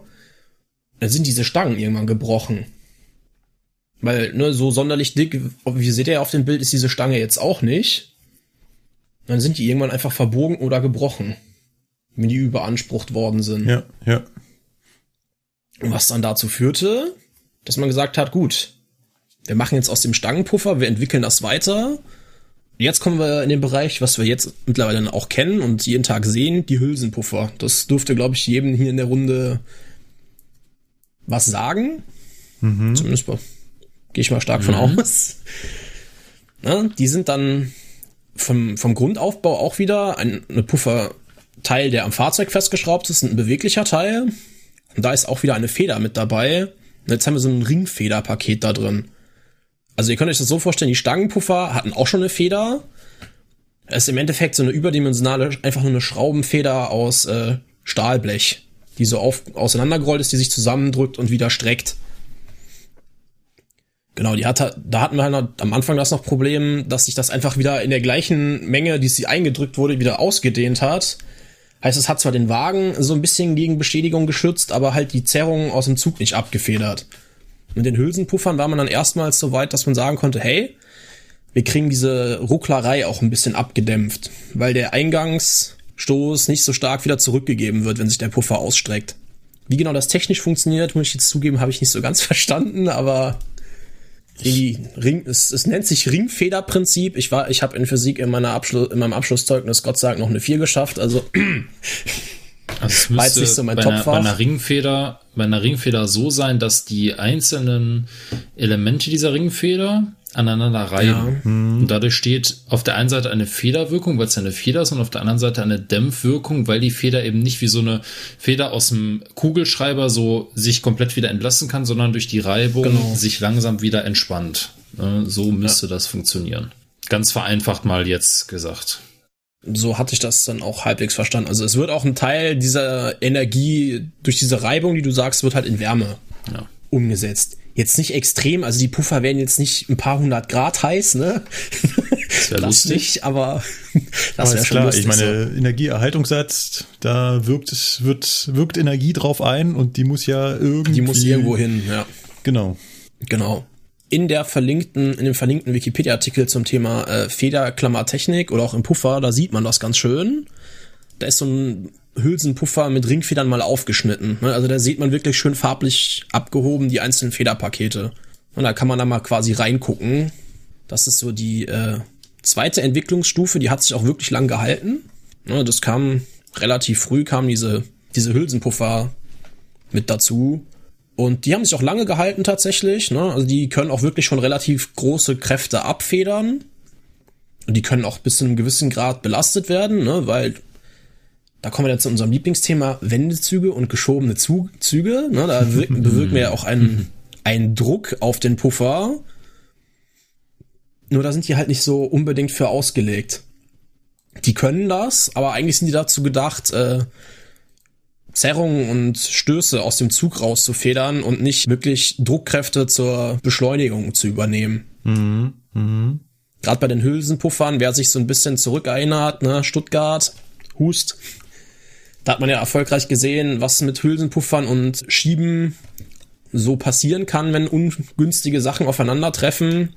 Und so ein normaler Hülsenpuffer ist belastbar bis 240 Kilonewton. Der ein oder andere wird jetzt da, da wird es jetzt irgendwo im Hintergrund so ein bisschen klingeln. Ja. Hat man schon mal gehört. Ja, so Zug- und Druckkraftbegrenzung so, Druckkraft. laut Fahrdienstvorschrift. Mhm. Ne, 240 Kilonewton hat man mal gehört. und das war halt Stuttgart, kamen mehrere Faktoren zusammen. Auch Schmierung ist bei Puffern immer ein wichtiges Thema. Diese Puffer sind immer mit, mit so einem Graphitfett eingefettet, einfach um die Reibung zwischen den beiden Puffertellern zu verringern. Ja. ja, früher ist man hingegangen bei diesen Stangenpuffern und auch bei den ersten Hülsenpuffern teilweise noch. Man hatte äh, eine gewölbte und eine gerade Pufferfläche. Da gab es auch wieder ein schönes Foto. Genau, wenn ihr in dem Wikipedia-Artikel mal unten geht, da ist so ein Foto von der Baureihe 118. Das ist ganz unten. Da sieht man das ganz mhm. gut. Der linke Puffer ist so abgerundet, oben und unten. Also, der läuft so ein bisschen nach hinten zu und der rechte Puffer ist glatt. Mhm. Die sind alle ein bisschen ja, okay. gebogen mhm, das stimmt. und abgerundet, ne? aber es ist nicht mehr so, dass du einen flachen und einen abgerundeten hast. Ja, aber wir haben noch Fahrzeuge, die das haben. Ich habe das schon mal gesehen. Aber nicht so extrem, oder? Nee, nee. Also, ja, wir so haben extrem. das, aber nicht in so einem, nicht so, nicht so extrem wie auf diesem Bild. Ja. Genau, ne? Also eine Wölbung haben die auch. Alle. Auch die Crash-Puffer sind ein bisschen gewölbt. Mhm. Einfach damit die, äh, Seit der Seit die Seitenreibung besser geht. Aber faszinierend, dass rechts und links ein anderer Puffer ist, der dann spiegelverkehrt auf das andere dementsprechend passt. Genau. Und die Hochleistungspuffer haben das auch, aber nicht mehr so stark denn. Ne? Also du siehst schon auch, ja. wenn du mal die beiden Güterwagen vergleichst, dass die eine Krümmung deutlich stärker ist als die andere. Ja, viel, viel stärker. Ja. Mich würde mal interessieren, wann das umgestellt wurde. Dass man von dem Konzept weggegangen ist, dass einseitig das gewölbt ist und auf der anderen Seite gerade. Mhm. Das weißt du nicht, ja. Sebastian, ne? oder? Nee, tatsächlich weiß ich das ehrlich gesagt nicht. Ähm, in der Wikipedia steht, nach den UIC-Bestimmungen von 1961 werden alle Fahrzeuge in Europa mit beidseitig, jedoch deutlich flacher gewölbten Puffertellern ausgerüstet. Mhm. Ach, der steht sogar direkt, da, direkt am Anfang. Oh, oh, ach du mein. Also ab 1961. Frage beantwortet. Weißt du, wo der Unterschied zwischen dem normalen Puffer und dem Hochleistungspuffer ist? Ähm, ja, der Hochleistungspuffer, wenn ich mich jetzt nicht komplett in meinem rausgeschriebenen verheddert habe, äh, der Hochleistungspuffer kann kräftemäßig stärker belastet werden. Na, die, können, die haben ja alle eine, eine definierte Federkennlinie und eine Kraftaufnahme, die sie mhm. maximal vertragen. Da ist der Hochleistungspuffer einfach höher angesiedelt. Ja. Deswegen ja. heißt der Hochleistungspuffer. Ja. Der optische Unterschied ist, in dem fällt einem auch nur auf, wenn man den Unterschied, also wenn man ihn kennt, nämlich dass einmal der Puffer, dass der andersrum ist. Also bei einem normalen Puffer verschwindet der Puffer in der Pufferhülse und beim Hochleistungspuffer ist es genau andersrum. Ja. Ja. Achso, das meinst du, ja, ja. richtig. Ähm, da gibt's auch immer die Verwirrung, ähm, dass Crashpuffer und Hochleistungspuffer äh, zusammengemengt werden. Also Hochleistungspuffer sind Crashpuffer und Crashpuffer sind Hochleistungspuffer. Und in der einen Richtung stimmt das halt, nur in der anderen Richtung stimmt's halt nicht. Also es gab halt Hochleistungspuffer schon weit bevor es Crashpuffer gab. Aber ich weiß nicht, Sebastian, hast du denn vielleicht schon erklärt, was eigentlich Crashpuffer sind? Ja, Crashpuffer. Machen wir ja, mal damit weiter. Das ist ja das also, Neueste. Komm, das Neueste. Crashpuffer, ne, Crash, ähm, also der Name beschreibt eigentlich schon ganz gut, worum es da geht. Und zwar die Crashpuffer ähm, können sich über das Einfedern hinaus dann noch bei Auffahrunfällen äh, dem Schutz gütig zeigen. Also A, ne, natürlich haben wir einen gewissen Weg, den sich dieser Puffer eindrücken kann. Wenn dann die Hülse komplett eingedrückt ist, dann fängt die an, sich aufzulösen und zu verformen. Also die, die klappt, die bricht zur Seite in einem definierten Weg weg. Ja. Und schluckt dadurch nochmal zusätzlich ähm, Energie bei einem Aufprall. Und bis diese Hülse dann komplett weggebrochen ist oder sich so aufge aufgerollt hat, kann man das dann am besten klar beschreiben. Es sieht so ein bisschen dann aus, sie wirklich komplett zerdrückt hat, wie ähm, Also bei so einer Gurke die Schale abschälst. Das rollt sich auch so ein bisschen ein. So ähnlich wird es dann aussehen. Oder die wie drückt eine, halt an die Seite weg. Wie einer Banane. Es gibt eine Seite, nennt sich crashpuffer.de, die habe ich, werden wir euch auch verlinken. Und da gibt es, wenn ihr etwas weiter runter scrollt, auch das perfekte Bild, wie das aussieht, wenn es dann etwas zu doll gekracht hat. Ja, in, ne, jedenfalls, da sieht man das dann wirklich schön, dass sich dann die Hülse komplett aufrollt. Mhm.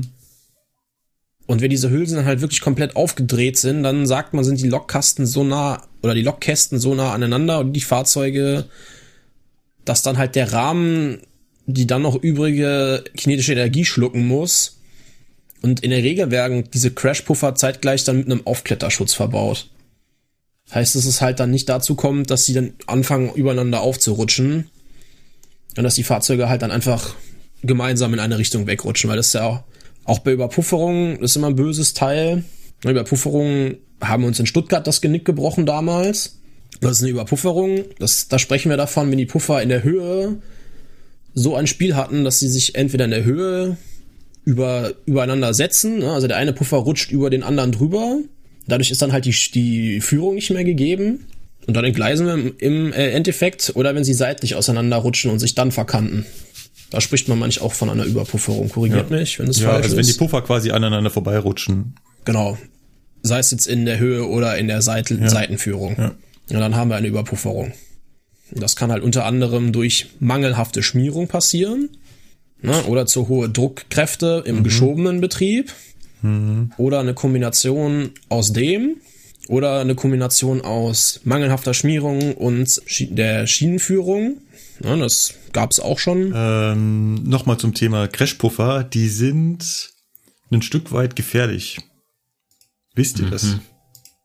Wenn sie ausgelöst ja. haben, ja. Ja, genau. Weil die Feder oh, unter Spannung steht. Ja. Äh, die haben ein kleines Kennzeichnungsdreieck. Das sieht man auch sehr schön auf dem Foto.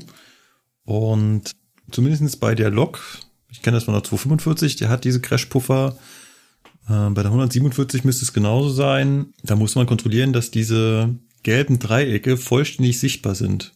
Ja, genau, sonst sind die zu weit belastet worden. Genau. Und das Schlimme ist, was dann passieren kann, ist, wenn ich die Züge jetzt auseinanderkuppeln würde, könnte es passieren, dass der Innenteil des Puffers aus der Pufferhülse schießt. Und so ein Puffer will man jetzt nicht unbedingt gegen den Kopf kriegen. Genau. Ich glaube, das tut weh. Ja, kann ich mir vorstellen, ja. Deswegen müssen wir uns ja immer unter einen Puffer drunter hinweg ähm, bücken. Na, ich habe da mal irgendwo ein Video gesehen, da haben die mal gezeigt, wie das aussieht, wenn so ein Crashpuffer dann rausfliegt und da willst du nicht im Weg stehen. Passt das noch mit zwei Meter Abstand zum Fahrzeug, wenn man dran vorbeiläuft? Äh, oder kriegt der, oder kriegt man den dann noch ab? Reicht nicht. dir? Na ja, gut, also wenn, wenn, wenn du da zwei Meter davor vorbeigehst, dann ist da ja in dem Moment nichts, was entlastet und rausfliegen könnte. Ja, ja. ja okay. Hast gewonnen. Und was man noch beim, wo wir gerade äh, um die Puffer und das Kontrollieren geht, was da noch wichtig ist, wir müssen da ja auch auf Ölaustritt kontrollieren, ne? Die Dinger haben eine, quasi eine hydraulische Bremsfunktion, da ist Öl drin. Also da sind nicht nur noch Federn drin, sondern da wird zusätzlich noch Öl zusammengedrückt. Und auch das bremst nochmal zusätzlich. Und das ist auch noch ein Unterschied. Normale Puffer zu Hochleistungspuffer. Na, und ich äh, hab mir, glaube ich, ein beschissenes Thema ausgesucht, stelle ich gerade fest, aber. du hast dir zumindest kein ähm, einfaches Thema ausgesucht, ein beschissenes nicht. Aber ich, es ist, ich, ich äh, dachte es, ich hätte nicht gedacht, dass es so kompliziert wird. Du hast ja vorhin das Pufferfett ja. äh, erwähnt, was ja eigentlich gar kein Fett ist, sondern eigentlich nur kleine, kleine äh, Graphit. Genau, kleine Graphitteilchen und halt kein Fett, was dazu führt, dass man es auch nicht auflösen kann durch Seife. Also Seife löst genau, halt also, das Graphit nicht auf. Richtig. Wenn du es geschafft hast, mit irgendwas an so einem Puffer vorbeizuschrabben, dann hilft nur noch die Fleckenschere. Ja. Klingt doof, ist aber so. Ja, ja. Also dieses ist Puffer es auch. Oh, ja. Das erinnert mich an die Ausbildung, ey. Deswegen verstehe ich auch unsere Azubis nie, die zur Prüfung im praktischen Bereich dann ah, in privaten Klamotten am besten noch mit einem weißen Kapuzenpulli kommen. Damals, da, ich werde die, werd die nicht ah. verstehen. Darf ich erzählen, was da gewesen ist? Mach ruhig. Bei uns in der Ausbildung hatten wir immer so eine Woche, wo man durch den Betrieb geht, da waren wir auch ein paar Tage in der Werkstatt. Und da war auch ein Azubi und der, da hatten sie ja so blaue Kittel und man hat sich da eine Runde unterhalten. Und der Azubi hat es für eine gute Idee gehielten, mit seinem niegelnagelneuen Kittel sich an den Puffer anzulehnen, weil man ja viel gemütlicher dann steht. er klebte dann erstmal so ein bisschen fest ab. Den Rest kann man sich ja dann denken, was da war. Das ja. tut definitiv weh. Ja, war lustig. Autsch, ey. Ganz großes Autsch. Ich wollte dir dein Thema jetzt hier nicht so zerrennen. Ach so, ja, genau. Ne? Also das, das Fett, oder das Fett, wir nennen es immer Pufferfett, ist ja eigentlich gar kein reines Fett. Ne? Da ist dieses Graphitpulver mit drin ja, man hat halt mit anderen Sachen auch rumexperimentiert, ist dann aber halt zu dem Schluss gekommen, dass das so die beste Lösung ist, die man äh, technisch ja. aufbieten kann. Ja. Das wird auch immer wieder mal noch mit neuen Schmiermitteln experimentiert. Ne? Man guckt schon, ob man das irgendwie weiterentwickeln kann. Gerade auch was das Thema Haltbarkeit angeht, um halt die Schmierintervalle einfach was länger zu kriegen. Weil Pufferschmieren ist einfach eine Kackarbeit, das macht niemand gern. Ne? Und gerade bei so Fahrzeugen wie dem Doppelstock Intercity oder sowas, das Puffer schmieren ist dann halt auch mit einem entsprechenden Aufwand verbunden. Und du halt entweder komplett lang drehen und lang ziehen musst, um da dazwischen zu kommen, um es zu schmieren, oder halt den kompletten Zug auseinander rupfen musst. Was jetzt beides eher so semi-cool ist, sag ich mal. Genau, es gibt noch so eine Sonderbauform von Puffern. Ähm, das ist jetzt sowas, das dürfte der Cargo Man dann wieder eher kennen. Diese äh, Autotransporteinheiten zum Beispiel die immer so als Pärchen gekuppelt sind, ne? Ach so, ja. Genau, die, die haben an dem kurz gekuppelten Ende in der Mitte jeweils nur auf einer Seite einen Puffer. Quasi so gegeneinander versetzt. Und auf der anderen Seite ist einfach nur eine Gleitfläche, auf der der Puffer dann drauf hin und her gleiten kann. Genau. Genau, ne? also so, so Sonderbauformen gibt's dann halt auch. Die Dinger sind halt dann wirklich nah beieinander Deswegen werden die halt auch im Betrieb eigentlich nicht getrennt oder gekuppelt. Weil du da diesen Berner Raum auch dann nicht sichergestellt hast. Ja, ja. Aber so, was die klassischen Puffer mit Schraubenkupplung angeht, sind wir jetzt, glaube ich, mittlerweile entwicklungstechnisch so mehr oder weniger am Ende der Fahnenstange angelangt. Ne, der Trend geht dann doch einfach zur Mittelpufferkupplung hin. Ja, ja. In welcher Form ähm, jetzt dann auch immer sei es jetzt Scharfenberg-Kupplung, genau, Typ 10 ist ja das weit verbreiteste seit Jahren oder halt auch eine neuere Lösung für einzelne Wagen oder so. Das ist definitiv die Zukunft, weil es einfach wartungsfreundlicher ist. Das ist von der Handhabung im Betrieb einfacher. Ja, oder halt beim Güterverkehr die DAC, die digitale automatische genau. Kupplung. Was mir da aufgefallen ist, gibt es voll viele Gegner für, ne? Und das ist schon echt hart, was für Gegenwind so auch im privaten Bereich. Vor allem Trainspotter. Die wollen das alle nicht. Wahrscheinlich, weil man sich dann ja, ein neues Bild der Züge gewöhnen müsste, weil es ja dann keine Puffer mehr gibt. Ne? Gut, dass sie nicht mitzureden haben. Ja, dann haben die ja nichts mehr, was sie küssen können. ja, die, da, da hatte ich mal einen gehabt, der hat dann geschrieben, ich wünsche allen Lokführern kaputte Luftpresser und all irgend so ein Scheiß da. Ja, weil Was? die, ähm, ja, weil die von den Erdzügen hatten ja auch 10 Barleitungen und die war ja undicht und da sind wohl Luftpresser immer hochgegangen, weil die dauerhaft liefen dadurch. Durch diesen Luftverlust damals. Und dann mhm. kam mir das auf mit der neuen Kupplung und dann so, ja, ich wünsche den kaputte Luftpresser, lass den Scheiß und so was alles da. Ja, keine Ahnung. Ich hoffe mal, dass, es halt dass wir da weiter sind. Ja, das auf jeden Fall. Genau, das, was du beschreibst, ist aber ein Problem der äh, UIC AK, also dieser Bauart der UIC AK69. Ja, ne, ich diese, denke mal, die, die Zukunft soll ja eher Richtung Scharfenbergkupplung gehen. Genau, glatte Platten, die aneinander gepresst werden und aneinander gezogen wahrscheinlich. Genau, und das ist, denke ich mal, deutlich dichter auf jeden Fall. Nächstes Jahr müssten wir dazu schon wieder mehr wissen. Wenn der Zeitplan eingehalten wird. genau, dann äh, werden ja, wir mal schauen. Gut. Gut. Genau, bevor ich jetzt hier weiter rumstammel. Vielen Dank, Sebastian. Schnell abgeben. Jetzt äh, ja, genau. war das die vierte Sendung. Das bedeutet, dass beim nächsten Mal ich wieder dran bin. Ich habe schon eine Idee, welche Geschichte ich erzählen werde, aber seid gespannt, seid gespannt. Und wir bauen dann wieder alle drauf auf. Kommen wir von der Geschichte in die Gegenwart und begeben wir uns in die Presseecke. Sie ist gut gefüllt und wir fangen an mit einem Podcast. Und zwar mit einer Nullnummer quasi. Es gibt einen neuen Podcast von der Frankfurter Allgemeinen Zeitung und er dreht sich um KI, künstliche Intelligenz. Also ein Podcast nur über KI und es gibt auch schon eine Folge. Und in dieser Folge ist zu Gast Sabine Jeschke. Kennt jemand von euch Sabine Jeschke? Ja, schon mal warte mal. Ja. Sabine Jeschke, ohne es jetzt zu googeln, ist sie nicht irgendwie im Vorstand? Irgendwas? Ja, sie ist tatsächlich im Vorstand der DB. Digital, irgendwie Digitalvorstand oder was macht, macht die Frau Jeschke? ja, ja, du hast vollkommen recht. ja. Nicht schlecht, nicht schlecht. Ja, sie war in diesem Podcast zu Gast und ich würde sie mal ganz kurz zu Wort kommen lassen.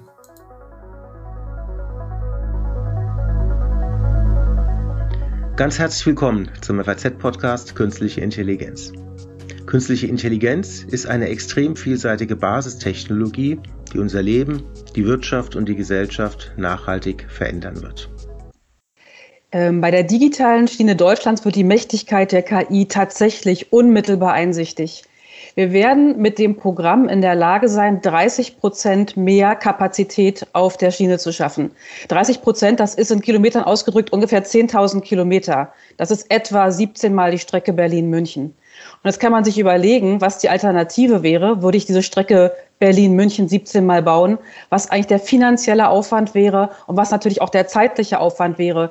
Wie könnten Fahrgäste unter diesen Umständen mit künftigen schnellen Verbesserungen rechnen. Und an diesem Beispiel wird ganz, ganz eindrücklich, welche Mächtigkeit KI im Verhältnis zum klassischen betonbasierten Ausbau hat. Könnten Sie noch mal kurz erklären, wie die KI dazu beiträgt, dass mehr Züge auf die Schiene passen? Also wie konkret wird das funktionieren, dass, dass, ähm, dass äh, die Züge möglicherweise in, in der engeren Taktung fahren können? Welche Rolle spielt KI dabei? Das ist im Grunde genommen bei unseren Zügen ganz genauso, wie Sie es aus Airports kennen. Es gibt etwas ähnliches wie Slots. Die werden durch, bei uns durch die Blockabstände gebildet. Aber das Modell ist dasselbe. Und wenn Ihre Slots an einem Flughafen voll sind, dann können Sie eben nicht mehr mehr Flugzeuge einsetzen. Und diese Slots am Flughafen sind Zeitslots, bestimmte Abstände. So ähnlich ist das eben auch mit Zügen. Sie können auf einer Strecke, weil Abstände eingehalten werden müssen, auch nur so und so viele Züge hintereinander packen. Irgendwann ist voll, es geht keiner mehr drauf. Und wenn Sie jetzt aber das Schaffen, dass diese Züge sich gegenseitig wahrnehmen, auch die Infrastruktur die Züge wahrnimmt, dann können Sie die Züge natürlich die viel, viel direkter hintereinander positionieren. Das ist so, als hätten die Züge ein Hirn und diese Hirne verschalten sie sozusagen miteinander. Wenn der Erste auf irgendwas reagieren muss, kriegen die anderen das in Echtzeit mit und können entsprechend auch reagieren. Und dadurch kriegen sie tatsächlich ein Unterschreiten der Blockabstände hin. Bei Airlines wäre das ich muss nicht mehr 60 Sekunden halten, sondern kann in 40 Sekunden schon den nächsten Flieger starten. Bei uns ist es eher eine Kilometerangabe, aber das Modell ist dasselbe. Ja. ich weiß nicht so recht. äh, was denkt ihr, was die, was äh, die gute Sabine da so gerade erzählt hat? Hm, interessant. also irgendwie so, wie sie es erzählt hat, passt das nicht so ganz. Also, das macht so keinen Sinn, oder? Nur so semi. Ich weiß nicht, was sie da, was sie uns da erzählen wollte. Wie, vielleicht können wir das ganz, mal ganz kurz drauf eingehen. Also, sie möchte ganz gern durch den Einsatz von KI die Kapazität unseres Netzes um 30 Prozent erhöhen. Mhm. Yep. So weit, so gut. So weit, so gut. Gehe ich mit, aber was hat das mit KI zu tun? Ähm, dazu würde ich gleich kommen, was es mit KI zu tun hat. Die Frage okay. stelle ich mich auch, äh, stelle ich mir auch. Die, die erste Frage finde ich schon ganz interessant, das zu vergleichen, in Kilometer umzurechnen. Also, wie kommt sie von 30 Prozent auf, was hat sie gesagt, 10.000 Kilometer, oder? Ja, das ungefähr, ne? ihre Worte gewesen. Ja, also sie hat wahrscheinlich einfach nur 30 Prozent von dem Gesamtschienennetz genommen und hat gesagt, das sind jetzt 30 Prozent mehr. Aber die Rechnung ist doch, also Milchmädchen, oder? Das funktioniert doch so nicht. Ich kann doch nicht die Kapazität äh, eines Netzes daran errechnen, dass ich einfach äh, 30 Prozent mehr, mehr Schiene hätte. Und das stimmt ja auch nicht. Äh, wir hatten äh, vorhin gerade den Gustav Richard mit dem YouTube-Kanal, der auch ein schönes Video zu Kapazität von äh, Netzen äh, gemacht hat oder von, von äh, ja, von Eisenbahninfrastruktur. Genau, sehr schön. Von Eisenbahninfrastruktur, ja. das passt sehr schön und sagt da zum Beispiel, dass wenn man äh, aus einer eingleisigen eine zweigleisige Strecke macht, dann verdoppelt sich nicht nur die Kapazität, sie steigt noch viel weiter. Ähm, also man kann das nicht also eins zu eins umrechnen. Ähm, und mal abgesehen davon, wir wollen bauen. Also alles, was wir an, also alles, was wir abseits von dem Neubau von Gleisen machen, kann ja nur temporär eine Überbrückung sein. Jedem muss doch klar sein, dass unser Netz wachsen muss, damit wir mehr Züge, mehr Kapazitäten kriegen. Und das eine kann doch nicht das andere ersetzen. Ja, was mich an dieser ganzen Betrachtung immer stört, ist ja, es ist ja schön, dass wir 30 Prozent mehr irgendwann hypothetisch in keine Ahnung, wie viele Jahren wir dann das mal haben, durchs Netz pressen können. Aber wir brauchen ja den Infrastrukturausbau einfach auch, um im Störungsfall eine höhere Betriebsqualität sicherzustellen. Ja, natürlich. Also wir kommen um den Ausbau nicht vorbei. Ist ja schön, wenn wir auf den zwei Gleisen, die wir da liegen haben, äh, 30 Prozent mehr fahren können. Aber wenn dann auf dem zwei Gleisen halt ein Zug liegen bleibt, dann fahren wir halt 0 Prozent mehr. Ja, ja. Hätten wir da noch zwei Gleise ja. daneben, dann hätten wir trotzdem noch mehr, mehr Kapazität. Weißt du, wie ich meine? Ja.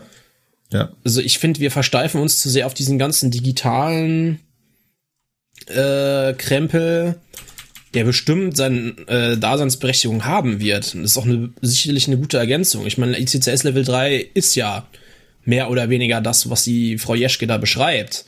Aber wir müssen die Infrastruktur ausbauen. Wir können uns nicht nur auf diesen Teil da fokussieren. Das geht nicht. Ja, ganz klar. Und dann kommen wir zu dem Punkt, was hat ETCS Level 3 mit, mit KI zu tun? Ja, Überhaupt nix, nichts. Also wirklich gar nichts. Da steckt einfach eine ganz klare, ja, klar, Computertechnik hinter, aber die muss ja nicht selbstlernend sein. Also bei KI geht es ja darum, dass da eine Intelligenz drin steckt. Und Intelligenz heißt, Lösungen für etwas zu finden, was ich nicht vorgebe. Das macht einen Menschen intelligent, dass er Lösungen für Probleme entwickelt. Aber bei ETCS Level 3 was denn da hoffentlich irgendwann mal kommt, geht es nicht darum, dass die KI dann die Lösung dazu entwickeln soll, sondern die muss halt nur die Kommandos abarbeiten. Das hat nichts mit KI ich zu tun. sagen. Überhaupt was, nicht. Was, was, willst du denn da für Probleme lösen? Das ist ja kein Problem, dass äh, da, wo Einzug ist, kein zweiter sein kann. So. Ja.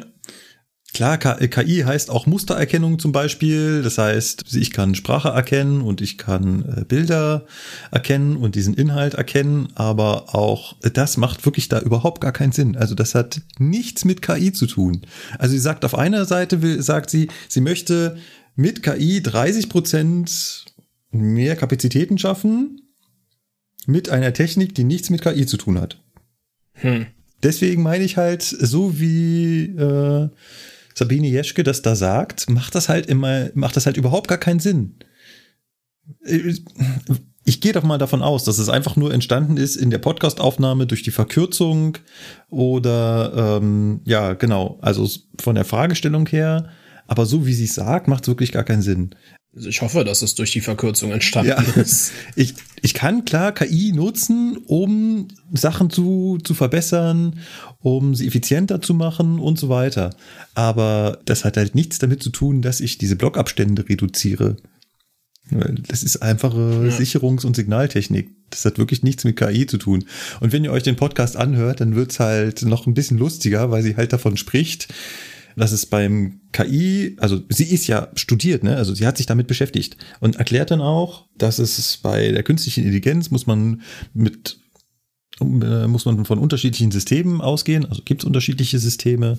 Ähm, da gibt es zum einen halt dieses äh, Maschinenlernen, wo ich halt sehr viele Daten brauche für, die ich da reinfüttere und daraus äh, lernt halt das neuronale Netz irgendwann Muster zu erkennen und sozusagen das Ergebnis dann bestimmen zu können. Das heißt, äh, ich muss halt mhm. halt ganz viele Bilder von Tieren da reinstecken und ihm immer sagen, auf welchem Bild ist ein Pferd zu sehen und nach einer Weile kann halt die, der, das neuronale Netz Pferde erkennen. Und auf der anderen Seite ja. gibt es, äh, äh, wie sie nennt es, Try and Error, KIs, die halt durch Ausprobieren das Richtige rausfindet. Und das wäre nach ihrer Aussage die richtige Herangehensweise bei der Eisenbahn. Äh, hä? also so nach dem Motto, ja, die KI probiert mal, was passiert, wenn man zwei Züge gleichzeitig in einen Blockabschnitt reinfahren lässt. Oh, geht nicht. Okay, mach ich beim nächsten Mal hm, anders. War blöd, ich nochmal machen. ja, Hä? das ist sicherlich nicht so gemeint, aber es kommt halt ein Stück weit so rüber. Ja, ja ich meine, das, das, Problem ist da halt wieder, wir verstehen, dass das so nicht geht. Ja. Aber der Otto Normalbürger, der mit dem, was die Eisenbahn halt an Technik so hat, jetzt nicht unbedingt so viel äh, zu tun hatte bisher, ja. ja. der erkennt halt nicht, dass das so, wie es da erzählt wird, nicht unbedingt Sinn macht. Ja. Oder ähm, er kennt das nicht so rum. Die Folge ist halt nur 30 Minuten lang und ich glaube, man könnte sich mit der Sabine auch viel, viel länger wirklich mit diesem Thema beschäftigen und drüber unterhalten. Ich glaube, da kommt was Sinnvolleres raus, als hier, wie es die FAZ macht, den Podcast krampfhaft auf eine halbe Stunde äh, zu drücken. Ja, da müsste man halt mal so eine eher so eine Folge in unserem Längen äh, ja. Gefilden ja abhalten, denke ich mal. Definitiv. Ja, vielleicht ah. sollten, vielleicht sollte ich mal eine Einladung an Sabine, Sabina, an Sabina schicken. Nicht an Sabine. Ja. An Sabina Jeschke schicken und mal schauen, ob sie sich mit uns vier Stunden lang über das Thema unterhält. ja, das ist ja schon eine Drohung. ja, aber danach sind wir sicherlich äh, klüger. Ja. Ja. Gut. Das zu diesem kleinen Podcast. Kommen wir zum nächsten Artikel. Er ist im Tagesspiegel erschienen und zwar, und zwar am 8. April. Und er titelt Probleme bei Wettbewerb und Verkehrswende. Rechnungshof kritisiert Bahnpolitik der Bundesregierung scharf. Ja, Leute, was war denn da los? Zählt mal war ein bisschen chaotisch. Ne? Es geht darum, dass die Bundesregierung den Bahnkonzern ja ein wenig äh, umbauen möchte ne? oder angedacht hat, den Bahnkonzern ein wenig umzubauen. Und das ist halt ein bisschen negativ aufgefallen, weil man der Bahn halt ein paar Dinge ähm, mehr, ja, wie sagt man das jetzt, einräumen möchte, also ein paar Sachen hinzufügen möchte. Und der Rechnungshof hat halt kritisiert, dass dem Bund halt da so eine Doppelrolle gegeben wird im Prinzip. Ne? Auf der einen Seite ist er Eigentümer und auf der anderen Seite schafft er jetzt aber für die Bahn, die ja eigentlich letztendlich auch nur ein Wettbewerber im Schienenverkehr ist, schafft er der Bahn jetzt mehr äh, Möglichkeiten fürs Schienennetz unter anderem. Und ähm, es geht ja hauptsächlich um diese ähm, um diesen Deutschlandtakt und ähm, man will der Bahn halt jetzt mehr Möglichkeiten einräumen, diesen Deutschlandtakt für sich zu perfektionieren, sage ich jetzt mal. Ja, ja. Zu leiden, so der Rechnungshof äh, und ähm, so halt andere Politiker und ähm, Lobbyisten, sage ich jetzt mal, beziehungsweise da gibt's ja diese, wie heißen sie noch, Euro, äh, Europäische Vereinigung der Bahnen oder so, ähm, die halt gesagt so, haben, ja, ja, aber das, das hilft, diese ganze, diese ganze Regulierung jetzt hilft im Prinzip nur der Bahn AG, ne, für ihren Deutschlandtakt. Und ähm, das soll halt so sein, dass halt ähm, die Fernzüge halt besser vertaktet sind, besser fahren können. Aber dafür braucht man ja Trassen. Und auf der anderen Seite ist es dann wieder so, dass äh, auch so ein privater Betreiber, also gerade im Schienengüterverkehr, der will ja auch seine Trassen haben. Und da ähm, sieht der Rechnungshof jetzt halt ähm, ein Problem, weil der Bund halt da diese Doppelrolle wahrnimmt. Aber das mit der Doppelrolle verstehe ich nicht ganz. Also klar, die, die BAG gehört zu 100 Prozent dem Staat, also der Bundesregierung. Ja. Und gleichzeitig wird die Bahn beaufsichtigt von der Bundesregierung. Unter anderem ja. durch die, äh, durch im Endeffekt auch durch die Bundesnetzagentur. Aber das ist doch bei jedem bundeseigenen Betrieb so. Also alles, was der Bund selber betreibt, wird ja auch vom Bund selber kontrolliert. Das ist ja nur nicht nur bei der Bahn so. Also dann ist ja bei der Bundeswehr genauso. Also die Bundeswehr wird von dem Bund kontrolliert und vom Bund betrieben. Ja, aber offiziell wird ja die Eisenbahn äh, gehört dem Bund, wird aber privatwirtschaftlich betrieben, also die Bahn AG. Ja. Und da ist der Knackpunkt ja schon immer gewesen, ne, bei unserer Deutschen Bahn AG, ne, dass halt der Bund der Eigentümer ist, aber offiziell nicht in das Geschehen mit eingreifen darf, weil es halt mhm. ein Privatunternehmen ist mhm. und das Privatunternehmen sich dem Wettbewerb zu unterwerfen ja. hat. Ja. Und der Bund da eigentlich nicht regulierend eingreifen darf. Ja, weil er eben diese Doppelrolle hat. Da, dann ist das ja, eigentlich das Problem, dass die Bahn AG auf der einen Seite dem Bund gehört, auf der anderen Seite aber in Konkurrenz zu Privatunternehmen steht. Richtig. Und ja. diese Doppelrolle wird halt jetzt hierdurch nochmal deutlich, weil der Bund der, der Bahn jetzt halt ähm, Dinge einräumt, wo man halt sagt, nein, das greift in den Wettbewerb ein. Ja, also so mhm. auf jeden Fall jetzt grob zusammengefasst das, was der Bundesrechnungshof da kritisiert. Ja. ja. Ähm, was er halt auch noch kritisiert hat, war ähm, diese Finanzspritze dafür. Ne? Also dass jetzt nochmal Geld und viel Geld in die Bahn halt ähm, investiert werden soll. Also das, das Eigenkapital soll erhöht werden und das ist halt, wenn das sich auf diesen Deutschlandtakt, auf diesen, ich sage jetzt mal so, wie es im Artikel steht, diesen DB-Takt bezieht, ist das halt eine Wettbewerbsverzerrung, weil die Bahn Mittel bekommt, die sie nicht selber erwirtschaftet und dadurch halt sich der Wettbewerb unfair verändert. Das ist halt die Krux bei der ganzen Sache. Ne? Und ähm, ich meine, ach ja, genau, hier steht ja Netzwerk Europäischer Eisenbahn. Mhm. Das ist halt so ein Verbund. Und äh, der hat das halt auch angeprangert. Ja. Das ja. ist das Problem. Ja, da sagen halt auch die Mitbewerber zu Recht, das geht nicht. Ja. Ich sehe das ja auch so. Die Frage ist nur, was ist die Alternative? Äh, erstens mal das und das zweite ist, das ist halt, äh, ich, was ich halt, äh, wo ich dich verstehen kann, Markus, ist das Problem mit dem der Bund ist der Eigentümer, aber äh, sagt halt auch irgendwie oder reguliert hat auch irgendwie und ähm, ähm, gibt die Vorgaben für die Bahn. Äh, das ist ja seit 94 der Fall. Ne, dass äh, dieser, dass wir halt so Mischbetrieb sind. Auf der einen Seite sollen wir privatwirtschaftlich arbeiten, auf der anderen Seite gehört die Eisen, oder gehört die Bahn AG halt dem Bund. Ne? Das ja. ist halt nicht klar getrennt. Ja. Und ähm, deswegen kommt es also, da halt immer wieder ja zu Konflikten. Das ist das Einzige, was mir jetzt spontan einfiele, wie man diesen Konflikt irgendwie gelöst bekäme. Aber das ist halt auch nicht nur mit Vorteil, wäre halt, du trennst DB Netz, den Infrastrukturteil raus und machst da wieder eine staatliche Behörde draus, wie das in äh, anderen Nachbarländern läuft. Ne, siehe Holland mit, was ist das, ProRail und genau. äh, Belgien mit Infrabel, ne, die, die haben da separate Gesellschaften Ne, also wenn man das halt so haben will, dann muss man halt tatsächlich die Bahnreform weiter durchziehen und DB Netz als DB Netz auflösen und eine staatliche Infrastruktur daraus schaffen. Dann Aber bitte nicht so Auto, Autobahn GmbH-Style mit, wir verbrennen erstmal Millionen, ja. bevor wir auch nur irgendwas getan haben. Ne? Ja. Aber das wäre so das Einzige, wie man diese Forderung erfüllen kann. Ich bin da auch kein Fan von, aber eine andere Lösung hätte ich jetzt dafür spontan. Das nicht ist, im, in das der Schublade. Ist ja richtig. Das, du musst dir mal angucken, wie die Briten das gemacht haben. Die haben das ja noch mehr durchgezogen. Aber die ja? sind damit die Briten sind da hingegangen. Ja, ja, definitiv, sage ich auch dazu, genau.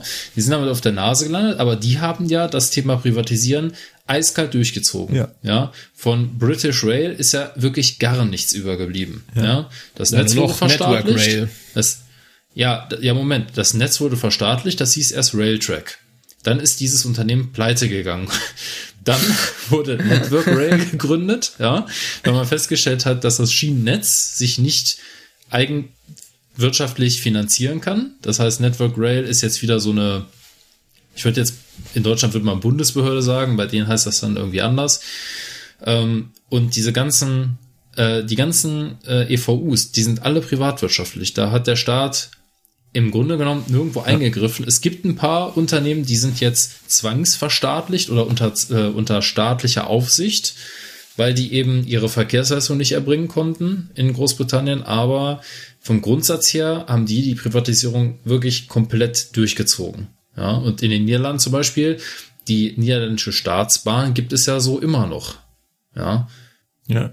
Das, aber, also die ja. NS, ne, die ja. heißt ja da Niederlands ist Wohlwehren, die fahren ja. ja immer noch, ne? Aber denen gehört halt nicht mehr das Netz und äh, ich weiß nicht, wie es bei den Holländern genau gemacht wird, aber aber selbst wenn ich wenn wenn ich äh, Netz und EVU, also Fernverkehr und Netz trenne, habe ich ja immer noch nichts gewonnen. Dann habe ich ja immer noch kein Unternehmen, was diesen Deutschlandtakt stemmen kann mit ausreichend Fahrzeugen. Dann würde ja wieder der Staat hergehen und dann die private DB Fernverkehr AG irgendwie bezuschussen müssen, um diesen Deutschlandtakt herzukriegen. Also das allein reicht ja nicht. Dann müsste auch noch deutlich mehr Wettbewerb her. Und Wettbewerb auf der Schiene ist halt nun mal schwer. Das ist immer kostenintensiv, ja. Also, ähm, wie gut Wettbewerb auf der Schiene funktioniert, ja, sieht man im Nahverkehr. Äh, ja. Da wissen wir, glaube ich, noch nicht, wie das endet. Ja, vor allem, ich denke mir halt beim Wettbewerb immer so, ja, das findet ja jetzt im Falle des Nahverkehrs oder auch in, in Großbritannien beispielsweise findet der Wettbewerb ja nur insofern statt, als dass der Wettbewerb äh, vor, vor Vergabe der Ausschreibung durch das Anbieten ja. irgendwo stattfindet. Ne? Danach hast du ja. dann ein festes Los und fährst es halt runter.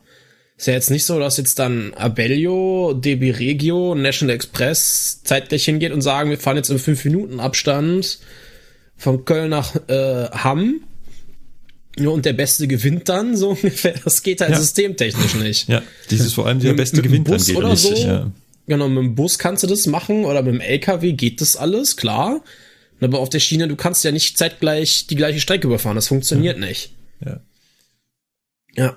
Ähm, noch ein Nachtrag zu Railtrack, das war eine privatwirtschaftlich geführte Firma, da war der Staat raus. Und nachdem ja. das dann da so ein paar böse Unfälle gegeben hat und das Ding halt äh, hart miese gemacht hat, wurde die dann äh, in die staatliche Network Rail zurück überführt. Ja. Ja, das wollte ich gerade nur noch einschieben. Deswegen, also, wenn man das, wenn man das in Deutschland umsetzen würde, wäre der einzige sinnvolle die einzige sinnvolle Möglichkeit meiner Meinung nach, also jetzt meine persönliche Meinung, dass man nur DB Netz wieder verstaatlicht. Weil halt das Schienennetz ja. da sein muss, ne? Weil alles andere lässt sich irgendwie regeln, ne? Aber das Schienennetz an sich mit den Bahnhöfen und allem drum und dran, also man müsste nicht nur DB Netz, sondern auch Station und Service und den ganzen anderen Bums äh, auf mit verstaatlichen wieder, aber halt alles das, was fährt, das kann ja, das kann man mit Sicherheit pri äh, privatwirtschaftlich machen, aber das, was ja. äh, die Infrastruktur unterhält, nee, das kommt, lass das mal. Selbst das sehe ich schwer. Selbst das sehe ich schwer. Ja, du kannst halt Gew äh, Infrastruktur einfach in keinem Paralleluniversum in meinen Augen gewinnbringend betreiben. Das, das widerspricht ja, ja irgendwo meinem Verständnis von vernünftiger Infrastruktur. Die muss sich instand halten und zwar nach Möglichkeit bitte nicht nur auf dem Mindestmaß, sondern auf einem guten Level. Ich muss sie ausbauen und ich muss sie erneuern. Mhm. Und wie, mhm. wie hoch soll denn der Prassenpreis mhm. bitte werden, damit sich das gewinnbringend tragen kann? Mhm. Aber bei ja, Stromnetzen ja und bei Stromnetzen und bei Datennetzen geht's doch auch. Warum geht's denn nicht im Schienenverkehr? Ja, funktioniert bei Datennetzen ja richtig gut. Deswegen sind wir ja in Deutschland auch kein Glasfaser dritte Weltland. I see what you did there. Hat ja richtig gut funktioniert bei ja. uns mit diesem Ausbau. Ja, ja. Gut. Ähm, ich glaub, aus einer kleinen Stadt zwischen Köln und Bonn am Rhein, in der es immer noch kein Glasfaser gibt. ja, äh, immerhin Frage. schaffen wir es, Podcast aufzunehmen. Glasfaser bis ins Haus oder Glasfaser erstmal bis zum Schaltkasten? Glasfaser im Ort wäre schon mal toll. Ja, ich glaube, wir, haben, glaub, wir haben nicht mal Glasfaser bis zum Schaltkasten. Weil bei uns ist jetzt Glasfaser bis zum Schaltkasten schon mal verlegt worden. Jetzt überlege ich mir, weil ich ja gerade am Hausumbau bin, ob ich den Vorgarten gestalte oder nicht, weil irgendwann kommt ja dann vielleicht mal Glasfaser bis ins Haus und da muss das ja alles wieder aufgegraben ja, ja. werden. Es dauert noch 20 Jahre, ne? Ah, genau. Okay, also, Bis dahin sind die Blumen verblüht. Gut. Und letzter Artikel ist eine Vorstellung eines neuen ICEs und zwar einem XXL-Zug. Hier schreibt die Frankfurter Neue Presse, Und zwar am 16.03.2021 XXL Neuheit bei der Deutschen Bahn. Welche Details zum Mega ICE bereits bekannt sind? ähm, Mega ICE. Mhm. Ein ICE ja der Superlative soll auf die Gleise kommen. Darf ich da mal kurz anmerken, als ich die Überschrift gesehen habe, habe ich gedacht, jetzt endlich gibt's den ICE Duplex oder Duplex, aber dann habe ich den Artikel gelesen und habe mir gedacht, alles klar. Ja, ähm, gut.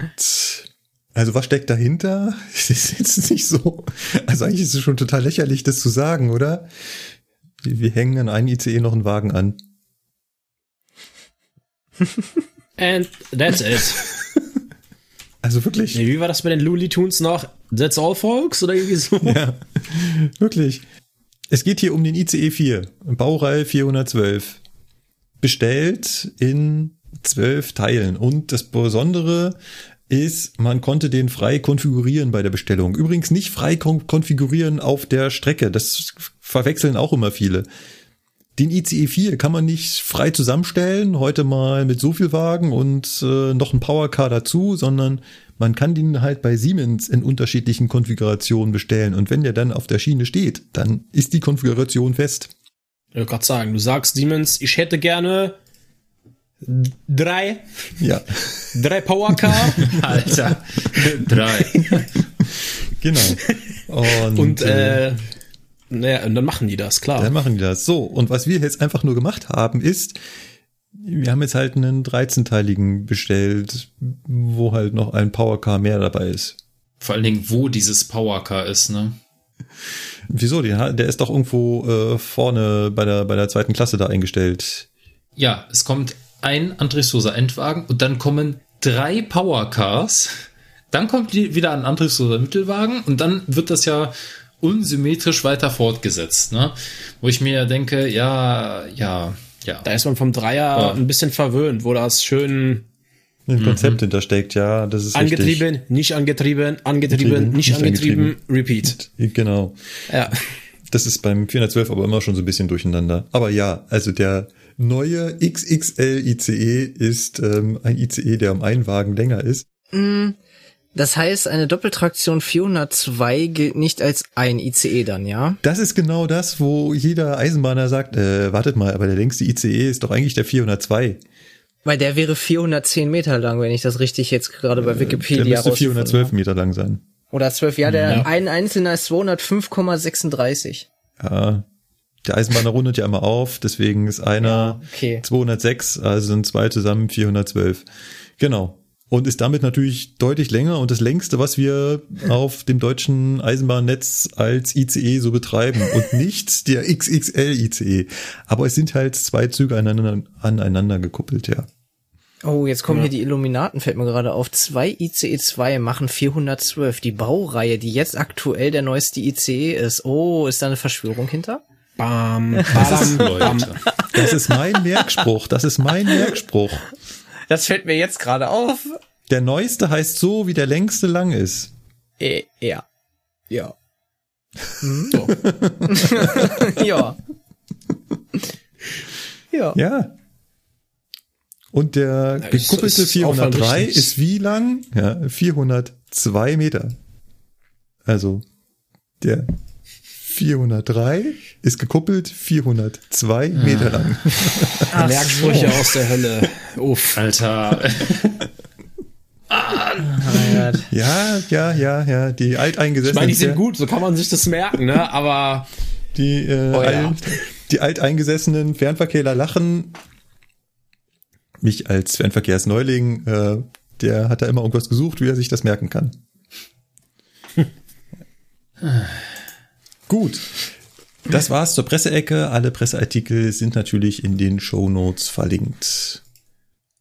So, wir kommen zum Feedback, machen unsere neue Feedback-Datei auf. Oh, ist das viel. Du hast aber das Feedback so der letzten Male jetzt nicht so da reingenommen, ne? Der letzten Folge, wo ich noch mit dabei war. Doch. Ich möchte das nicht mehr durchkommen. Das kommt aber heute nicht. Ja, es kommt dann irgendwann mal wieder, damit man dann nochmal mit dem Finger in die Wunde rein. Oh, das ist so. Alles gut. Entschuldigung. Alles gut. Gut. Uns hat zum Beispiel der Jörg geschrieben. Jörg schreibt zur Folge 44. Ja, wir wissen es, wir sind etwas im Rückstand. Jörg schreibt zur Folge mhm. 44. Schöne Laberfolge, habe gerne zugehört. Äh, Jörg spricht nochmal Bad Aibling an und meint, wir machen uns das da ein wenig einfach. Ich glaube, das Thema hatten wir schon ausgiebig, aber er hat natürlich recht, es macht nochmal einen eklatanten Unterschied, ob man ein E-Book liest oder kurz in Spiegel Online was nachschaut oder ob man ein Online-Echtzeit-Rollenspiel spielt. Ja. Ja, tut es, richtig. Gut. Dann keine Ahnung, was, ja, also der, der Schremser hat uns per Blog geschrieben, äh, er hätte zwei Fragen zu den Plastiksohlen und dem Umweltaspekt selbiger. Und zwar, äh, was passiert eigentlich mit dem Abrieb dieses Plastikmaterials? Gibt es einfach 0% bei diesen Bremssohlen oder wird dieser zu 100% in Wärme umgewandelt? Ähm, er ist bis jetzt zumindest der Ansicht, dass der metallische Abrieb nicht besonders umweltschädlich war und dass sich das bei den Kunststoffen stärker auf die Umwelt auswirken wird als zuvor. Stichwort Mikroplastik, weil das ja bei der Gleisentwässerung am Ende auch in die Gewässer lang gelangt. Und die zweite Frage, äh, auch ist immer wieder mal zu lesen, dass diese neue Technik häufiger für Flachstellen verantwortlich sei als die alte Technik.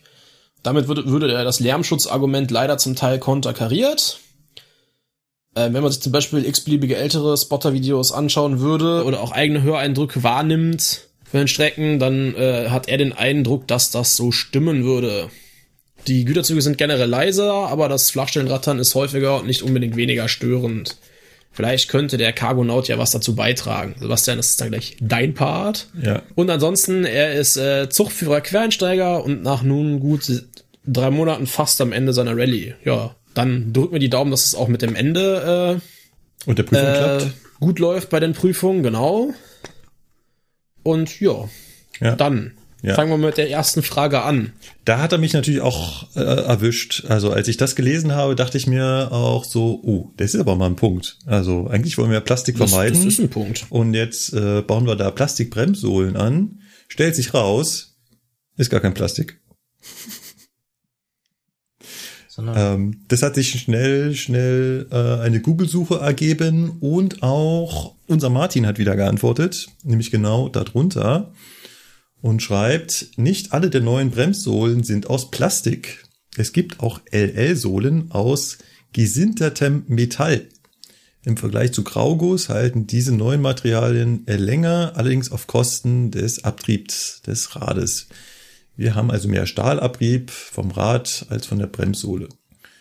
Und auch diese Graugussbremssohlen sind nicht ganz unproblematisch. Sie enthalten teilweise Kupfer, Nickel und Chrom. Und wenn man. Auch nicht so gesundheitsfördernd. Ja, genau. Und wenn man mal nach diesen Plastikbremssohlen googelt, dann stellt sich raus, das ist gar kein Plastik, sondern das sind so organische Verbundmaterialien. Also daraus sollte kein Mikroplastik entstehen. Ja. Hm. Ähm, was man schon merkt, ist, wenn ihr so einen Zug mit äh, K- oder LL-Sohle entgegenkommt, wobei das dann eher so ein K-Sohlen-Ding sein dürfte und der macht, der geht gut in die Eis und das ist Fenster auf. Das stinkt schon irgendwie unangenehm nach Kunststoff. Also das, das riecht man schon, finde ich. Okay. Also ich hatte mal damals eine Schnellbremsung bei 100 kmh in Abzweig Edesheim, das ist bei Göttingen, gemacht und ähm, hab danach mal rausgeguckt aufgrund eines Notrufs, also bis zum Stillstand mit Sanden. Es war neblig, also das war eine eine Abriebsrauchwolke, das kann man sich gar nicht vorstellen. Ja. Vermischt mit deinem also, Sand natürlich, den du natürlich auch klein gemahlen hast. Ja, das kommt auch noch hinzu und also da also es ist auf jeden Fall eine Belastung da, aber ob die jetzt umweltschädlich ist, weiß ich nicht. Aber ich denke mal nicht, wenn das hier organisches Material ist und so, dann. Ja, also es ist nicht einfach nur nur Plastik, was dann Mikroplastik erzeugt. Ja.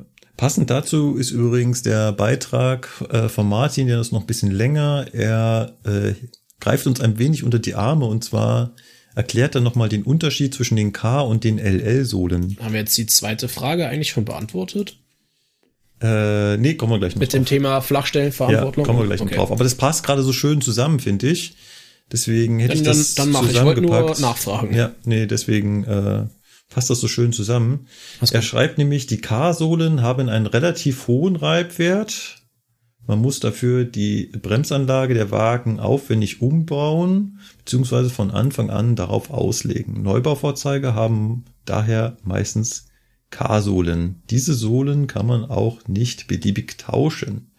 Wenn eine Bremse für eine Sohle von Cosit entwickelt wurde, kann man nicht einfach einen Bremsbelag von Becorit einbauen. Mhm. Also die unterschiedlichen Hersteller haben also unterschiedliche Bremsbelege. Wegen des Umbauaufwands hat man daher versucht, eine Bremssohle zu entwickeln, die man einfach statt Grauguss einbauen kann. Heraus kam die LL-Sohle. Unter bestimmten Bedingungen braucht man dafür nicht einmal bremstechnische Versuche unternehmen. Einfach Sohlen tauschen und gut. Ganz so einfach ist dann aber doch nicht. K- und LL-Sohlen sorgen für eine wesentlich höhere Temperaturbeanspruchung am Rad. Genau. Das äh, hatten wir, glaube ich, auch schon mal kurz erwähnt. Einfach nur aufgrund des Tatsache, dass natürlich Grauguss als Metall das äh, die Wärme viel besser ableiten kann. Ob Flachstellen häufiger sind als früher, schreibt er noch, vermag er nicht zu sagen. Mittlerweile haben aber viele Güterwagen eine automatische Lastabbremsung, die für eine höhere Ausnutzung der Bremsleistung sorgt, als das mit den zweistufigen Lastwechseln möglich wäre. Die Gefahr des Blockierens ist hier sicherlich noch einmal höher. So. Und jetzt sind wir bei Sebastian, unserem Cargoman. Was sagst du dazu? Viele Güterwagen-Definitionen.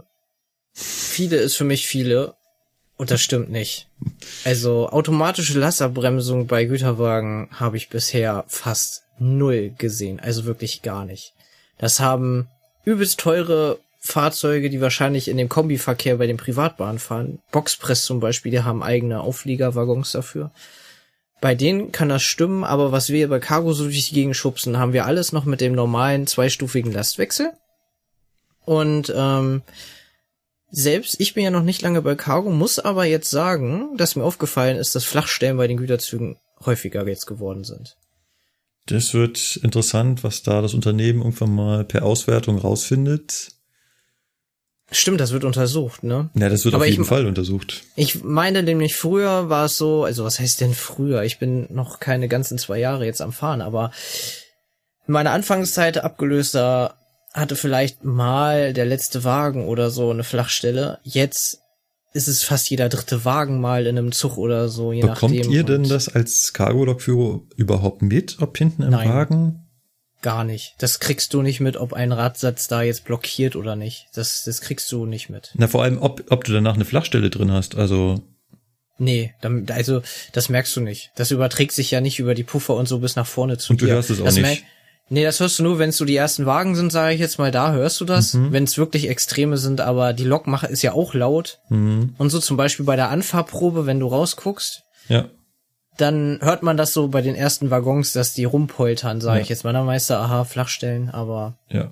meistens kriegst du das nicht mit. Ich merke das halt immer nur beim Ablösen, wenn dann der Zug weiterfährt und dann halt so, ach Mensch, hier zehnte Wagen, Flachstelle, 15. Ah, Mensch, der rappelt ja auch und so. Dann und das ist mehr geworden. Also nach meinem Empfinden ja. Es ist mehr. Was mich hier interessieren würde, ob es dann wirklich immer Flachstellen sind oder ob es kleine Aufschweißungen sind.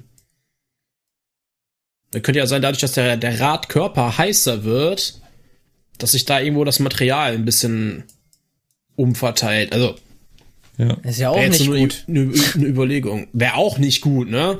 Ja. Aber nur weil ein Wagen klappert, hat er ja nicht automatisch Flachstellen. War aber Ausschweißung nicht das Endresultat von einer Flachstelle? Das kann beides zusammen auftreten, aber Ach so. äh, Okay. Eine Ausschweißung ist ja, wenn irgendwo Materialauftragung auf den Radkörper stattfindet. genau, kannst du auch bei einer Flachstelle haben. Also, dass du bei der Flachstelle Material Ja, abträgst, klar. was du da dahinter wieder aufschweißt, ja. Ja, genau. Ja. Klar. Die, die Frage, die sich einfach stellt, ist, es kann auch einfach sein, dass halt andere Laufflächenschäden auftreten. Das ist nicht unbedingt eine klassische Flachstelle. Eine Ausbröckelung, je nachdem, wie die aussehen, die scheppern auch extrem. Ja, ja, ja. Die klingen wie eine Flachstelle. Das hat, das kenne ich halt von, vom Nahverkehr bei Regio, hat man eine Zeit lang mit ein paar Radsätzen da ein bisschen Stress. dass die extrem bröselig geworden sind irgendwie irgendwann.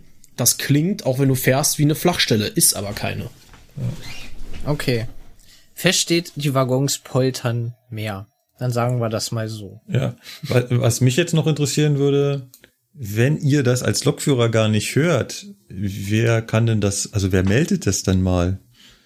Gibt es irgendwo Leute, die am Güterbahnhof nur damit beschäftigt sind, zu hören, welche Wagen Flachstellen haben? Ich denke mal, beim Rangieren und so, beim Wagen zustellen, wird das wahrscheinlich alles gemeldet. Okay. Oder bei Extremfällen, wenn man, ein Kollege hatte mal Waggon, einen Waggon gesehen bei einem anderen Zug, der gerade in Lehrte rausgefahren ist, der ist halt sogar richtig gehüpft. Da hat man wow. dann festgestellt, dass dann da eine heftige Flachstelle drin war. Ja. Aber ich meine, beim, beim Personenverkehr ist natürlich klar, der Lokführer kriegt Flachstellen mit, vor allem durch sein Zugpersonal. Ähm, aber beim Güterverkehr ist es natürlich etwas komplizierter offensichtlich.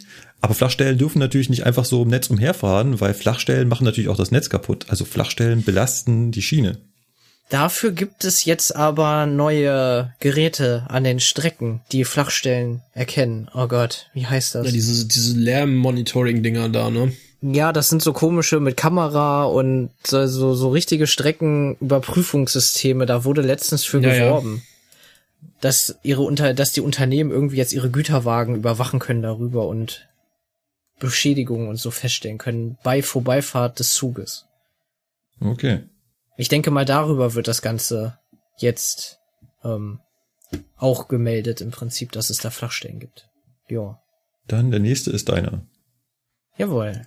Und zwar, der Eisenbahner 1609 hat auf Markus geantwortet, aber nicht du, ne, würde ich jetzt behaupten. Doch, doch, war bestimmt ich. Ach so. Auf jeden Fall hat äh, der gute Eisenbahner auch angefangen, Ipes on Air zu hören.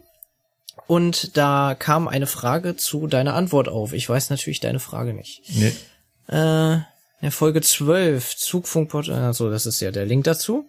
Äh, sagst du, dass du bei der S-Bahn München zur Ausbildung auch die 101 bekommen hast? Wieso durftest du sie dann nicht fahren? Ganz kurz. Kannst du aufhören, 101 zu sagen? Das triggert mich immer weg. Das heißt 101.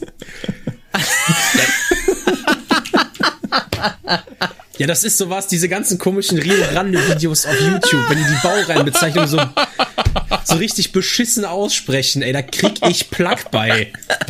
Entschuldigung, ich habe das so gelesen. Ich meine natürlich, äh, dass du bei der Ausbildung die 101 bekommen hast. War, wieso durftest du sie da nicht fahren? Ist das besser? Ja, ja. das ist jetzt ja, ja ähm, deutlich. Danke. Ja, äh, also kann man sich jetzt denken, warum ich die 101 nicht fahren durfte bei der S-Bahn München, oder? Äh, die hat das was Fahrzeug mich, ja einfach nicht. Was mich jetzt wundert, warum hast du dann überhaupt die Ausbildung darauf bekommen? Ähm, das war damals bei der S-Bahn so ein, sag ich mal, Schmankerl, die die S-Bahn hinorganisiert hat. Ach einfach so, okay. um ja für Azubis zu werben. Nach dem Motto, kommt zu uns und ihr kriegt sogar eine richtige Lok. Dass man davon im Endeffekt nichts hat, sondern nur einfach ein paar spaßige Tage in der Ausbildung, ist dann natürlich was anderes. Ähm, naja, du hast insofern ja was davon, als wenn du dann irgendwo anders hingehst, wo du Lok brauchst, der Ausbildungsaufwand niedriger ist, weil du ja eine Lok ja. im Beiblatt stehen hattest. Ja, das, äh, das stimmt auch wieder, ja, na klar. Dann bin ich zu Regio gegangen. Das war dann anderthalb Jahre nach der Ausbildung. Regio hatte damals auch keine 101. Also zumindest das Regio, wo ich war. Und als ich dann zum Fernverkehr gekommen bin, da war ich dann schon so lange nicht mehr auf der 101, dass das quasi abgelaufen ist. Ja. Ja. Deswegen durfte ich sie nach dieser Ausbildung quasi nie fahren. Ganz jetzt aber offiziell schon. Jetzt offiziell schon, ja. Mhm. Jetzt hatte ich den Vorteil, da hat äh, Sebastian natürlich vollkommen recht, dass ich jetzt, weil ich sie ja schon mal hatte, nur eine Auffrischung brauchte und zum Beispiel keine Prüfung mehr ablegen musste. Ist praktisch, oder? Ja, cool. ich, ich meinte nicht nur unbedingt mal das, sondern halt auch, ähm, dass ja immer unterschieden wird, wenn du auf Fahrzeugen ausgebildet wirst hast du schon ein Fahrzeug dieses Typs. Ne, also wenn du jetzt beispielsweise schon eine E-Lok hast, ja. dann ist der Schulungsaufwand geringer, als wenn ja. du nur E-Triebwagen hast. Ne? Also ja. wenn du mal dein Beiblatt guckst, oder Entschuldigung, in die Zusatzbescheinigung heißt ja äh, richtig ausgesprochen, da wird ja unterschieden. E, ET, V und VT. Ne? Also Und wenn du halt ja. schon Vorkenntnisse in dem einen Bereich hast, ist der Schulungsaufwand einfach ja. schn schneller abgefrühstückt, den du noch brauchst. Du hast vollkommen recht. Kommen wir zu dem nächsten Feedback, geschrieben von Markus. Das bin jetzt wirklich nicht ich, weil der Kollege wird mit K geschrieben. Und wie ich neulich gelernt habe, das C in Markus steht für cool. Alles klar. Alles klar. So werde ich das nächste Mal meinen Unterricht eröffnen. Und das C in Markus steht für cool. Das heißt, ich bin der Coole hier im Raum. Und alle Eibs nur so, oh Gott. Was für ein Idiot. genau. Aber der Markus mit K hat ein Feedback dargelassen zur Folge 2 vom Zugfunk. Worum ging es in Folge 2 nochmal? Das wisst ihr nicht mehr. Das ist doch ganz klar. Damals ging es um Zugfunk. Ah. Und er ja. schreibt übrigens, gab es einige Bahnhöfe, wo der Fahrdienstleiter im C-Funk immer mitgehört hat. Also ohne Tonruf erreichbar war. Der C34 in Landshut zum Beispiel. Ja, stimmt. Gab es. Ähm, wir haben erklärt, dass es im analogen Zugfunk immer so Ruftöne gab, die man erst abspielen musste, damit der Fahrdienstleiter zuhören kann. Es gab aber ganz viele Bahnhöfe, wo man das eigentlich gar nicht brauchte, weil es gab halt nicht mehrere Kanäle, deswegen brauchte ihr auch nicht mehrere unterschiedliche Ruftöne. Und da war das relativ einfach. Gab es hier in München auch, also im Hauptbahnhof, da musste man immer den Rufton drücken, ansonsten hat er nichts gehört, aber zum Beispiel Parsing Betriebsbahnhof, da gab es nur einen, da konnte man sofort loslabern. Im Gegenteil, da ist der sogar durch den, äh, der ja, ist ja quasi durch den Hörer gekommen, wenn du dann den Ruf gedrückt hast, weil er dann auch den Ruf gehört hat. Und dieser Ruf ist halt dieser eklige Ton. Dieses Piepen. Ne? Dieses Piepen. Ich habe mich auch jedes Mal aufgeregt, wenn da irgendein Typ wieder einen Ruf abgespielt hat, weil zum Teufel nochmal, das braucht man hier nicht. Und es kommt halt aus jedem Zugfunkgerät wahnsinnig laut, dieses hässliche Piepen. Alter, ich hasse ja, immer dieses Piep. Ja, ja, und dann du, du, du, du, so. du, Nee, bei uns ja. macht es dieses laute Piep und dann du, du, du, du und dann und dann ah, kommt nee. HS. Der Markus schreibt auch noch, wir hätten den B-Funk vergessen. Ja, ähm, den B-Funk haben wir nicht vergessen, nur wir konnten halt nichts drüber erzählen und wir haben auch niemanden gefunden, der viel über den B-Funk erklären konnte. Das war irgendwie so eine Rückfallebene. Aber niemand konnte erklären, ähm, was man da eigentlich machen musste. Aber äh, lustig, dass es ab und zu sogar noch Feedback zu so alten Folgen gibt. Und ihr seht, sie schlagen hier auf. Sebastian, der ETCS-Mensch gehört dir. Okay, also der ETCS-Mensch schreibt uns Mahlzeit zusammen. Äh, ich möchte gerne meinen Senf dazugeben. Es ging ums ETCS. Ich glaube, das war die CFL-Folge, ne? Wo wir da. Das war die Weihnachtsfolge, ja, richtig. Ja. Die Weihnachtsfolge ist das. Genau. Genau, ne? Also es, äh, der ETCS-Mensch hat uns als ein Feedback geschrieben auf die Folge zur CFL, die, das Weihnachtsspecial. Und zwar äh, bezüglich, es gibt kein ETCS Level 1 FS in Deutschland. Noch nicht, aber die NEG arbeitet wohl daran, das ETCS Level 1 mit Vollüberwachung einzuführen. Das ist ein Tochterunternehmen der CFL. Wusste ich so auch noch nicht, dass die CFL und die NEG irgendwie zusammengehören. Ne, also könnte durchaus passieren, dass äh, mehrere äh, nicht bundeseigene Eisenbahnen auf die Idee kommen, das auf ihrer Infrastruktur ja. zu verbauen. Ja. Ich meine, why not, ne? Also ganz kurz, vielleicht müssen wir erklären, was die Abkürzung heißt. ETCS L1FS heißt Level 1 Full Supervision. Full Supervision. Also genau. volle Überwachung auf Level 1. Und das gibt's in Deutschland halt nicht, weil Full Supervision Level 1 entspricht quasi im Endeffekt so ein bisschen unserer PZB. Und deswegen ähm, gibt's es hier nicht. Wir bauen unsere Strecken alle mit Level 2 aus, soweit ich das weiß. Das Einzige, was sie jetzt bauen wollen, ist Level 1 Limited Supervision. Nee, das ist ja quasi PZB in, ETC, in der ETCS-Welt. Ja, Also genau. so vom, von der Wirkweise her. Und genau. das wird ja der überwiegende Teil werden. Genau. Dieses, da. in Deutschland heißt es ESG. Genau. Ich glaube, ETCS-Signal geführt oder irgendwie so. Ja. Da hat äh, der Herr von und zu Meschede ein schönes Erklärvideo genau, zu gemacht. Genau. Äh, man merkt, wir sind alle keine ausgebildeten ETCS-Führer. Es wird sich vielleicht irgendwann mal ändern, aber bis dahin müssen wir hier so rumstammeln. Aber wir wissen immerhin schon, was die Abkürzungen heißen. Genau, genau, zumindest das wissen wir.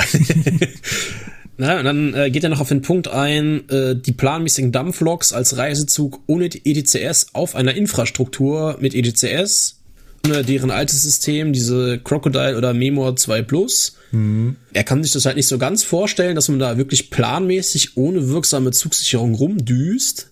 Ich als äh, in Deutschland konditionierter Eisenbahner findet das auch irgendwie einen komischen Gedanken. Naja, aber. So, ich glaube, wenn du hier beim Netz anrufst, sagst du, wir würden hier gerne mit einer Dampflok ohne äh, PZB in der Weltgeschichte rumfahren, springen die dir mit dem nackten Hintern ins Gesicht und sagen, ne, nein, nein. Ja, aber ganz sicher äh, nicht. Es ist halt ein interessantes Thema, ne? Ist halt ein interessantes Thema, ja. wenn wir immer mehr Strecken auf ETCS äh, umrüsten Müssen denn die Museumsbahnbetreiber auf ihren Dampfloks und Museumsloks, was es da alles so gibt, ETCS aufbauen? Ja, das wird in der Tat noch interessant. Mit Dampfkessel und ETCS? Geil. Ja, vor allem, wo willst du denn das hinbauen? Das ist ja die viel größere Frage. Aber PZB haben Dampfloks ja drauf. Ja, ne? haben sie, haben sie. Ja, ja, das ist ja ein bisschen äh, trivialer, was ja. den Platz und Technikaufwand ja, angeht. Ja. So, ja, ich bin mal gespannt, ob und wie das mhm. geht. Naja, bei Schlepptender-Dampfloks, da kannst du ja den ECCS-Rechner irgendwo hinten im Kohlebunker einbauen. Ne? ja, dass du den von Tender oben, so. Ja, genau, dass du dann von oben da mit einer Klappe vielleicht dann rankommst, sag ich jetzt mal. Vielleicht im, im, äh, in, in, der, in dem Wasserreservekessel, dann wird auch gleich Wasser gekühlt. Ey, das ist, das ist eigentlich praktisch, ja. ja. ja. das ist eine gute Idee. Muss man sagen, wassergekühlter ETCS-Rechner. Der Darstellungsmonitor könnte nur interessant werden, wo wir den hinpacken. Ja, ja. Dann haust du da aus Versehen mit deiner Kohlenschaufel gegen und dann ist er am Arsch und dann hast du ein Problem.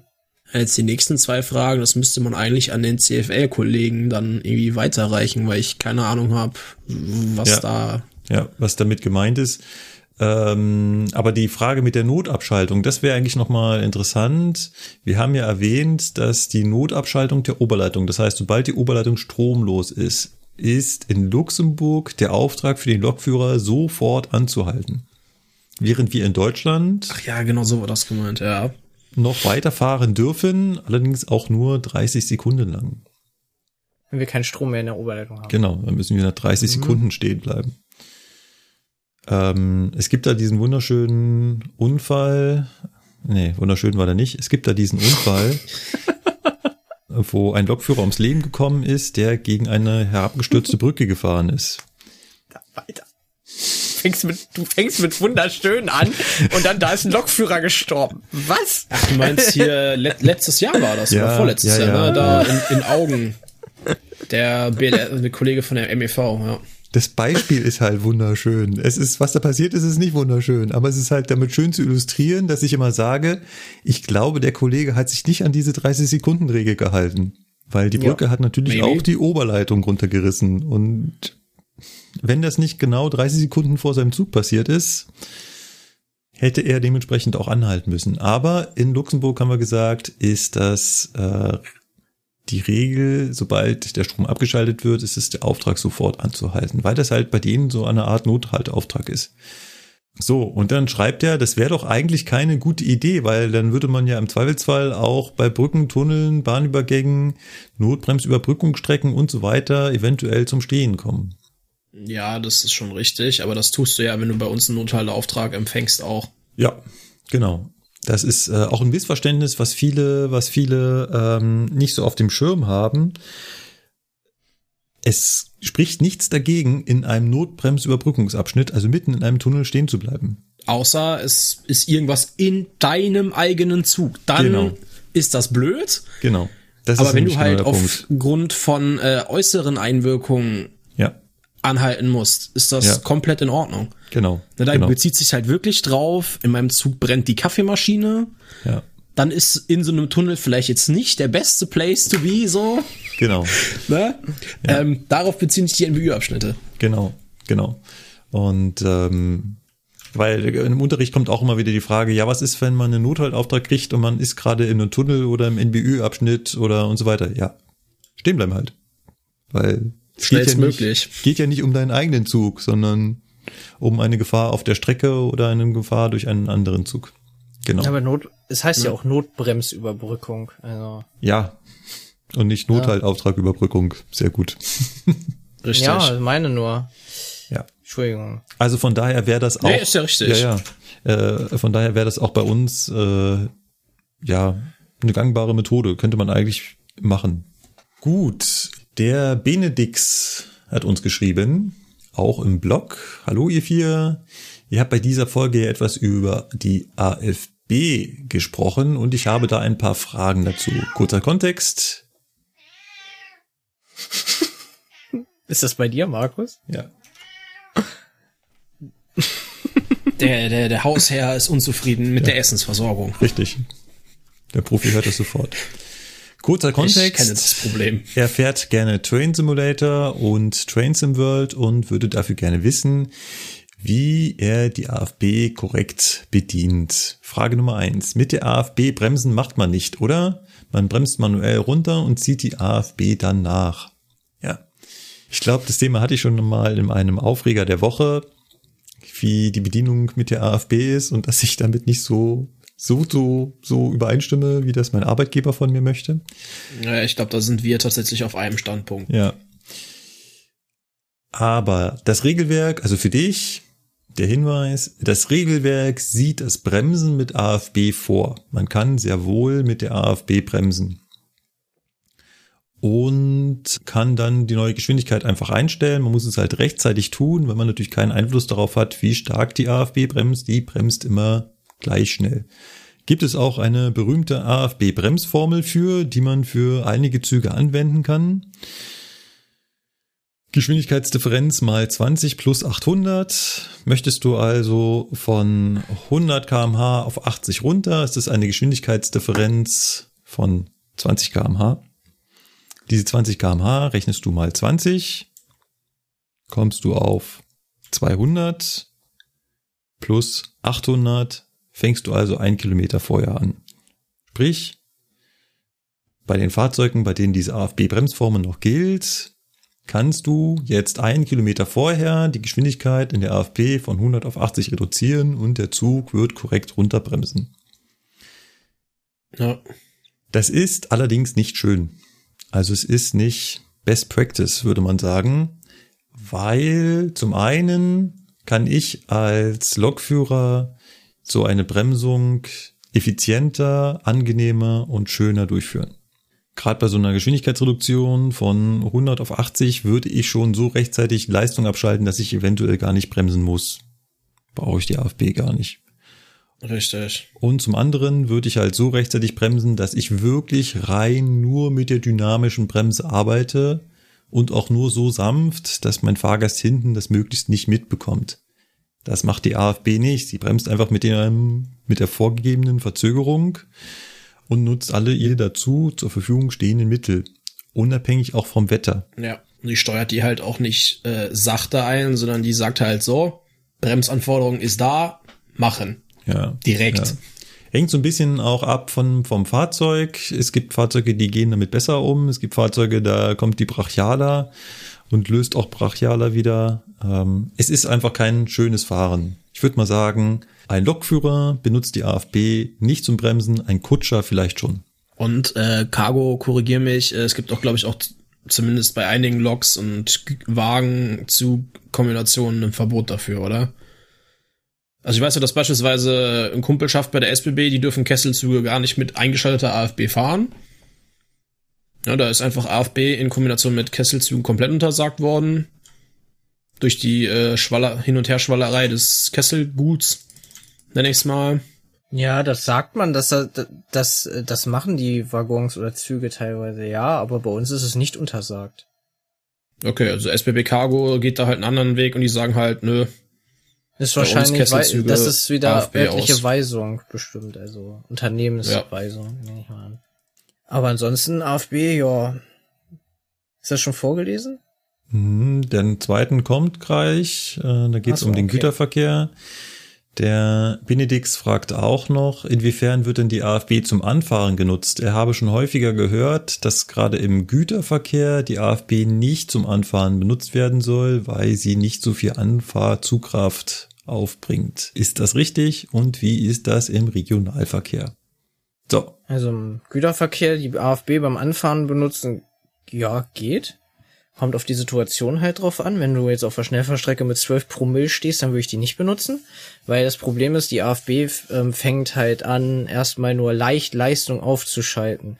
Und ähm, im Güterverkehr ist es halt so, wenn du dann 2000 Tonnen, sage ich jetzt mal, da auf mehreren Promille hast und dann nur mit ganz wenig Leistung erst aufschaltet, weil die AFB will ja den Zug erstmal strecken und bla, die macht das ja irgendwie so da im Hintergrund, ähm, kann es halt passieren, dass du dann rückwärts fährst. Ne? Und deswegen AFB aus, direkte Bremse angelegt lassen, auslösen der Zugbremse dann und dann direkt schon Leistung aufschalten.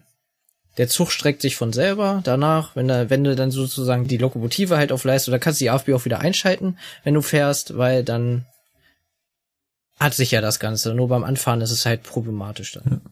Ja. Äh, Zugstrecken beim am Berg anfahren macht doch irgendwie keinen Sinn, oder? Weil Nein, das.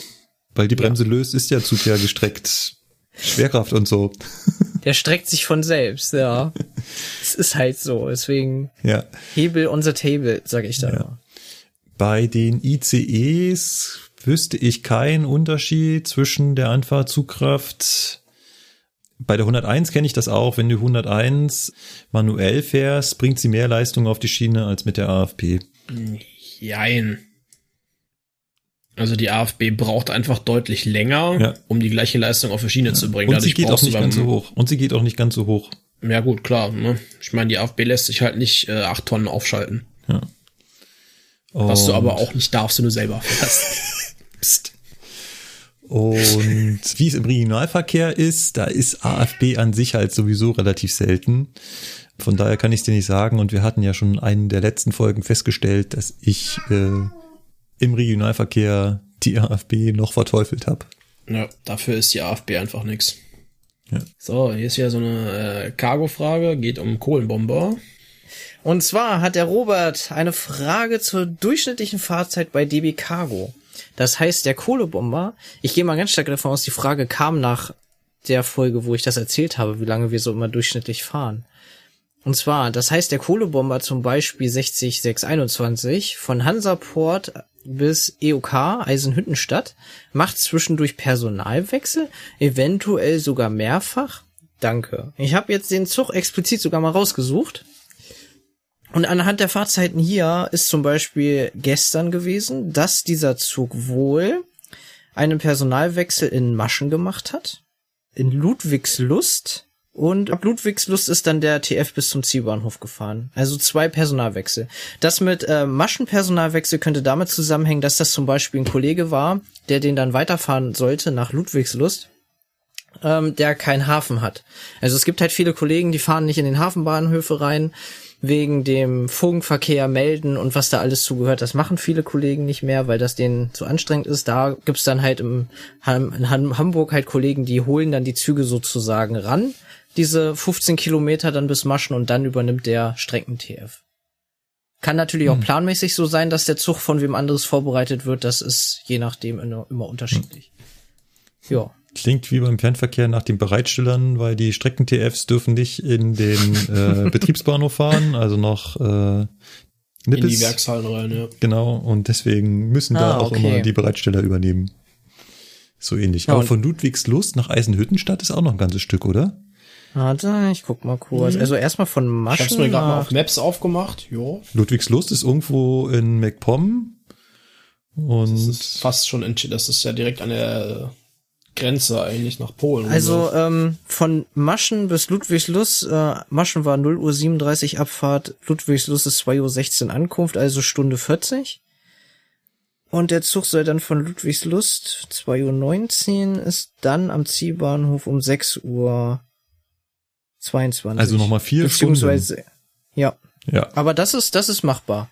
Ja. Dann, weil, ne, sechs Stunden dürfte man ja sogar am Stück fahren. Also das ist auf jeden Fall machbar. Und dann wird halt vielleicht gesagt, ne, Kollege, Gastfahrt nach Hause und Feierabend. Aber äh, das könnte ja hier so Frankfurt oder dürfte da ja so relativ Genau, das kann auch sein. oder? Das könnte auch nochmal dann ein Wechselbahnhof sein, ja. Wo ist das denn hier? Weil Eisenhüttenstadt kommt ja südlich von Frank Frankfurt oder. ja, ja, Genau. genau. genau. Und der Ja. ist jetzt hier anhand der Fahrzeiten ist er durchgefahren. Ja. Das ist dann wie bei mir, wo die Maschiner dann immer anrufen. Ja, äh, kriegst du hier Ablösung, Maschen? Nee, ich nicht, ich fahr durch. Wie, du fährst durch? Macht doch sonst keiner. Doch, ich fahr in die Häfen. Ah, okay. Ja, gut. Und dann fahr ich am Maschen vorbei. ja, ist halt Okay. so, ne? Das lasse ich mir auch nicht nehmen. Ja, nee, äh, nachdem wir die Bilder aus den Häfen gesehen haben, würde ich auch sagen, das würde ich mir nicht nehmen lassen. Das ist ja das Highlight. Genau.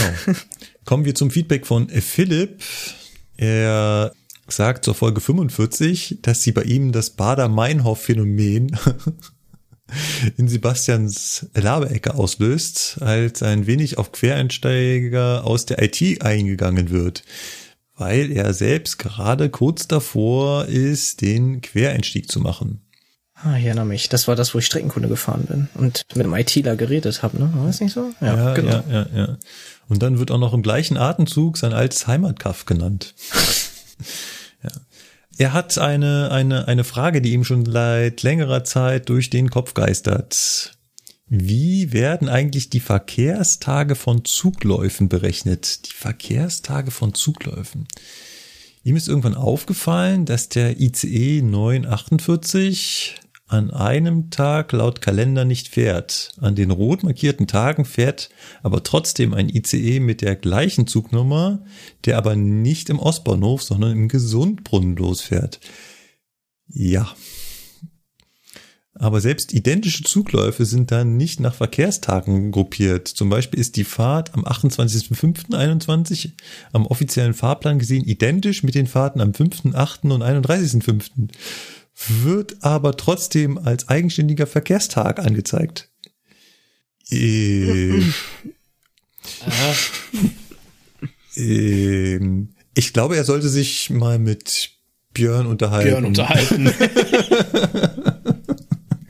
ich habe gehört, der wäre da Fachmann auf dem Gebiet.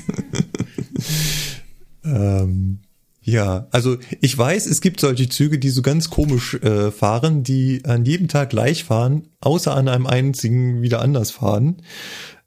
Äh, das Thema hatten wir ja auch schon, als wir, äh, glaube ich, in der vorletzten Folge über die ausgefallenen Halte gesprochen haben, dass Züge immer gleich fahren, bis auf dieses eine Mal am Wochenende. Da haben sie dann plötzlich wieder andere Halte. Ist, ist das nicht das, wo dann solche Sachen mit Wolfsburg entstehen? Ja, ja, genau. genau so entsteht Wolfsburg, ja. Aber wie das in der Planung funktioniert, tut mir leid, Philipp. Hm. Nicht unser Thema. Apropos Wolfsburg, da ist schon lange, ist schon lange keiner mehr durchgefahren. Ja. Wird mal Ja, wieder ich glaub, Zeit. Das Thema war oft genug pressewirksam am Start, als dass da keiner mehr durchfährt.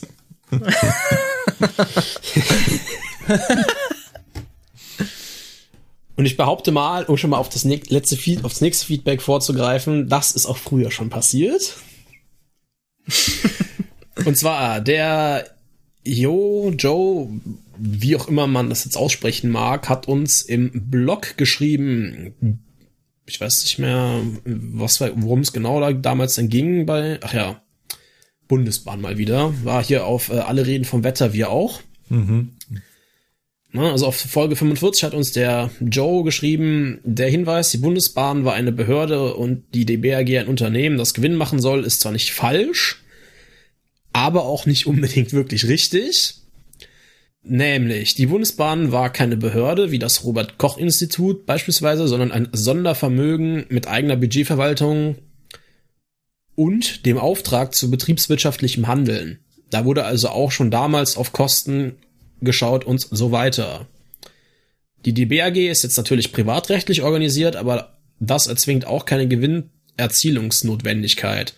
Also es wäre durchaus möglich, ein staatliches Unternehmen stärker zu bezuschussen. Klammer auf, je nachdem, wie man das macht, hat man irgendwann EU-Recht und Wettbewerbsrecht, aber ne, erste Näherung wäre möglich. Wir hatten das Thema Das ja heißt, in erst. beiden Fällen Genau, hatten wir ja gerade auch erst.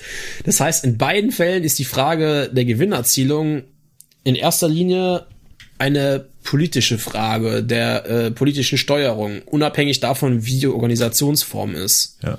Ja, die Organisationsform wird dann wichtig, wenn man Sachen verkaufen möchte, ne, jetzt Flächen, Gebäude, Fahrzeuge. Ne, und vor allem dann auch, wie willst du deine Arbeitgeber beschäftigen? Ne? Bei einer Aktiengesellschaft kannst du halt keine Beamten be beschäftigen. Ne? Also wir sagen immer, wir haben Beamte, verbeamtete Kollegen, die sind offiziell alle beim äh, wie heißt es? Äh, Bundeseisenbahnvermögen. Bundeseisenbahnvermögen, BEV. Ich muss gerade überlegen, die Abkürzung habe ich auf jeden Fall parat gehabt. Ne, also die sind beim Bundeseisenbahnvermögen beschäftigt. Das ist eine Behörde quasi. Und die leiht die Arbeitgeber quasi an den DB-Konzern aus. Ja, ja. Also wir betreiben quasi seit 94 mit gewissen Kollegen Leiharbeit, wenn du so willst. Ja. Na, die können, soweit ich weiß, auch eigentlich nur an uns ausgeliehen werden. Nein, nein, nein. Korrigier mich, wenn das. Nein. Das geht auch, das Ja. geht auch woanders, echt? Ja. Sie können auch an Private ausgeliehen werden. Ach Geht so, das genauso. wusste ich gar nicht. Ja. Das wusste ich gar nicht. Wieder was gelernt. Sehr schön. Ähm, so war ich jetzt. ähm, genau. Ja, und äh, der Unterschied ist dann halt auch, wie man äh, die Steuerung des ganzen, also die Steuerung und Aufsicht des jeweiligen Betriebes dann äh, organisiert. Und das Aktienrecht gibt gewisse Rechte und Pflichten an den Aufsichtsrat und den Vorstand. Und der, bei der Bundesbahn gab es da halt Gesetze für, wer was zu regeln hat. Ja. Ja, da war das halt fest im Gesetzestext zementiert. Abschließend sagt er dann jetzt, ob man die Bundesbahn bejubeln muss, bezweifle ich auch, aber auch da ist die Organisationsform wieder sekundär. Frage ist immer, was der Gesetzgeber und die Minister bei der Bundesbahn, beziehungsweise jetzt der Eigentümer, vertreten durch die Minister, Grüße gehen raus an den Herrn Scheuer, äh, bei der DB AG für Prioritäten setzen. Und da lief zu allen Zeiten, damals wie heute, manches schief und manches gut. Manches, was früher gut war, ist jetzt halt scheiße. Und äh, manches, was früher blöd gelaufen ist, ist jetzt mittlerweile wirklich zum guten Ding geworden. Na, und der letzten Satz, den er äh, schreibt, finde ich auch sehr gut. Er hält's da mit Karl Valentin. Früher war alles besser, sogar die Zukunft. Ja, den Spruch muss ich mir merken. Den kann ich noch nicht. Ja, den finde ich auch sehr, sehr gut. Ja. Ja, das trifft so ziemlich äh, eigentlich auch meistens meine Meinung zu dem Thema. Ja, es ist halt ein grundsätzliches Problem. Das fällt immer wieder auf, egal ob wir hier im Feedback sind oder in der Presseecke, diese Organisationsform und die damit verbundenen oder eben auch nicht verbundenen, aber aufgedrückten Ziele, das, das funktioniert halt vorne und hinten nicht und irgendwann muss dafür mal eine Lösung geschaffen werden. Ja. Also ob wir jetzt einen Gewinn erzielen sollen oder nicht, oder ob wir in Konkurrenz stehen oder nicht, ob wir dem Staat gehören oder nicht, ob wir verbeamtet werden oder nicht, alles das, oder beziehungsweise ob wir streiken dürfen oder nicht, das ist ja der, der Nee, das regelt die Nahles. So, und Entschuldigung. Oh nein, das war wieder so ein Spruch. Oh. nicht, nicht mehr, die Nades regelt nichts mehr. Ach so, ist nicht mehr. Oh, siehst du, da Nee, wieder fünf, fünf in Geschichte. So, ähm, Und Politik. und Politik, ja. Oh Mann, ey. Entschuldigung. Ja. So, der Eisenbahner 1609, scheinbar ein häufiger Kommentator, möchte noch einmal Senf dazugeben. Wir haben eindeutig einen Überschuss an Senf. Kann dich mal jemand Ketchup? Ich, ich bin dafür, wir füllen mal Ich bin Ketchup auch eher ein. Team. Es kommt drauf an, was es zum Senf oder Ketchup gibt. Ich dachte, und wer ist dann Lukas Mayo oder? Ja. äh, ja, wäre auch eine Variante. Ich wäre trotzdem Team Ketchup. Er fragt, auch geil. ähm, was muss er sich unter einer Frostwache vorstellen? Sitzt man da auf der Lok und guckt, dass die Lok warm bleibt und nichts festfriert? Ja, eigentlich. Ja, genau das. Aber man sitzt nicht auf der Lok, muss man dazu sagen. Nicht ja, zwingend. Ja. Nicht zwingend. Also man kann sich auch auf die Lok setzen und meistens hat man nicht über eine einzelne Lok Frost, Frostwache, sondern halt eben über einen ganzen Bahnhof, also mehrere abgestellte Loks, Frostwache. Und man kann sich auch in ein schönes warmes äh, Gebäude setzen mit Bett oder sowas, wenn es da sowas gibt und muss dann Ja, halt du musst auf die Lok immer alle sechs Stunden drauf gucken. Ja, ich hatte gerade ein anderes im Kopf. Ich hätte gesagt alle Nee, zwei weil ich Stunden. meine- Nein, ich meine, es waren sechs. Das kommt auf Bei die Fahrzeuge bei, an. Okay. Bei zwei, bei zwei Stunden, da bist du, schaffst du gar nicht. Also wenn ich jetzt, sage ich jetzt mal, alleine gewesen wäre, 26 Lokomotiven da, da waren auch noch welche, also irgendwie so fast an die 40 Loks. Ja. Da bist du aber mit zwei Stunden, äh, da bist du ja, schon, Hattest du schon mal selbst Frost, Frostwache? ja, kenn- jetzt mehrmals bei dem Winter. Jetzt. Ach so, okay. Ich, ich Habe ich doch andauernd erzählt. Deswegen ist ja die Frage gekommen. Weil die Frage kommt nämlich zur Zugfunk 45. Ja. Äh, alle reden vom Wetter, wir auch. Ja. Und das war ja das, wo wir da vier Tage nicht gefahren sind. Du musst auch immer, du musst auch immer Stromabnehmer heben, senken, ne? Genau, und immer beide, ne? Also es sind Ja. immer beide angebügelt. Ja. Angebügelt. Gehoben. So, dann. Also es ist ähm, blöder, wenn es nicht hochgeht, als wenn es nicht runtergeht. Ist immer blöd, wenn es nicht hochgeht. Das Schlimmste ist noch, ich mache solche Anspielungen noch nicht mal absichtlich. Das ist ja. Ja, genau. Hätte ich jetzt auch Dann gesagt. fragt der Eisenbahner noch, ähm, oder eigentlich äh, besteht ja auf seine Meinung, und zwar, er glaubt nicht, dass die offizielle Bezeichnung als Schaffner noch gibt. Äh, es gibt einen Zugchef und dann noch ein oder zwei Zugbegleiter beim Fernverkehr und bei Regio di Kins. Ja, tut mir leid, Eisenbahner 1609, da hast du leider Unrecht. Die offizielle Bezeichnung laut Richtlinie ist Schaffner. Schaffner. Genau. Zugbegleiter heißen alle, die hinten drin sind. Die Zugbegleiter teilen sich dann auf in Schaffner und Zugführer. Übrigens, den. Zugchef, den gibt's auch nicht. Zugchef ist ein umgangssprachlicher Begriff im Fernverkehr. Also alles, Das was sich der hinten, Fernverkehr so als Bezeichnung ausgedacht. ja, alles, was da hinten drin ist, ist, äh, sind Zugbegleiter. Diese Zugbegleiter gehören entweder zu Schaffnern, das sind die, die immer nur bei der Abfertigung des Zuges unterstützen und auf der anderen Seite dann natürlich Fahrkarten kontrollieren und dann noch den Zugführer, der der Chef des Zuges ist, im Prinzip auch unserer Chef und der wird halt beim Fernverkehr Zugchef genannt. Dann stellt er noch fest, dass er die ganze Zeit neue Ansagen hört und sich wundert, dass wir die nicht kennen. Ja, es gibt noch ganz viele unterschiedliche Ansage- und Beschallungssysteme in den Bahnhöfen und nicht alle unterstützen irgendwie neue Ansagen. Auf vielen Bahnhöfen laufen noch uralte Ansagesysteme, auch mit uralten Texten und uralten Stimmen. Und auf manchen, wie zum Beispiel München Hauptbahnhof, kennt überhaupt gar keine automatischen Ansagen. Da wird alles manuell gemacht. Ja. Und dann fände er es noch toll, wenn wir mal wieder mehr über Fahrzeuge reden würden. Zum Beispiel eine Folge ICE 1 und alle Versuchsfolge, äh, alle Versuchszüge, die es dazu gab, ICE 2, ICE 3 und so weiter. Ja, wir werden uns Stück für Stück die Züge, die wir da so haben, erarbeiten. Da werden wir noch zukommen. Schade, der will nix von Cargo hören, dann halt nicht. es gibt umso mehr, die äh, gerne was von Cargo hören. Gut. Ja, eine, der Michael schreibt, Hallo ihr vier. Ihr berichtet in den beiden letzten Folgen von Boxen bei Cargo, in die ihr hinein während der, äh, während der Zugfahrt Papiere werft. Kennt ihr auch das umgekehrte Prinzip, also Aufnahme von Post an der Strecke in voller Fahrt in den Zug hinein? Die britische Royal Mail hatte dazu in der Mitte des letzten Jahrhunderts ein Prinzip entwickelt, um den Postversand auch in ländlichen Regionen zu beschleunigen, ohne dabei die Night Mail Züge zeitintensiv anhalten zu müssen. Hier zwei Videos dazu. Ja. Macht weiter so, Michael.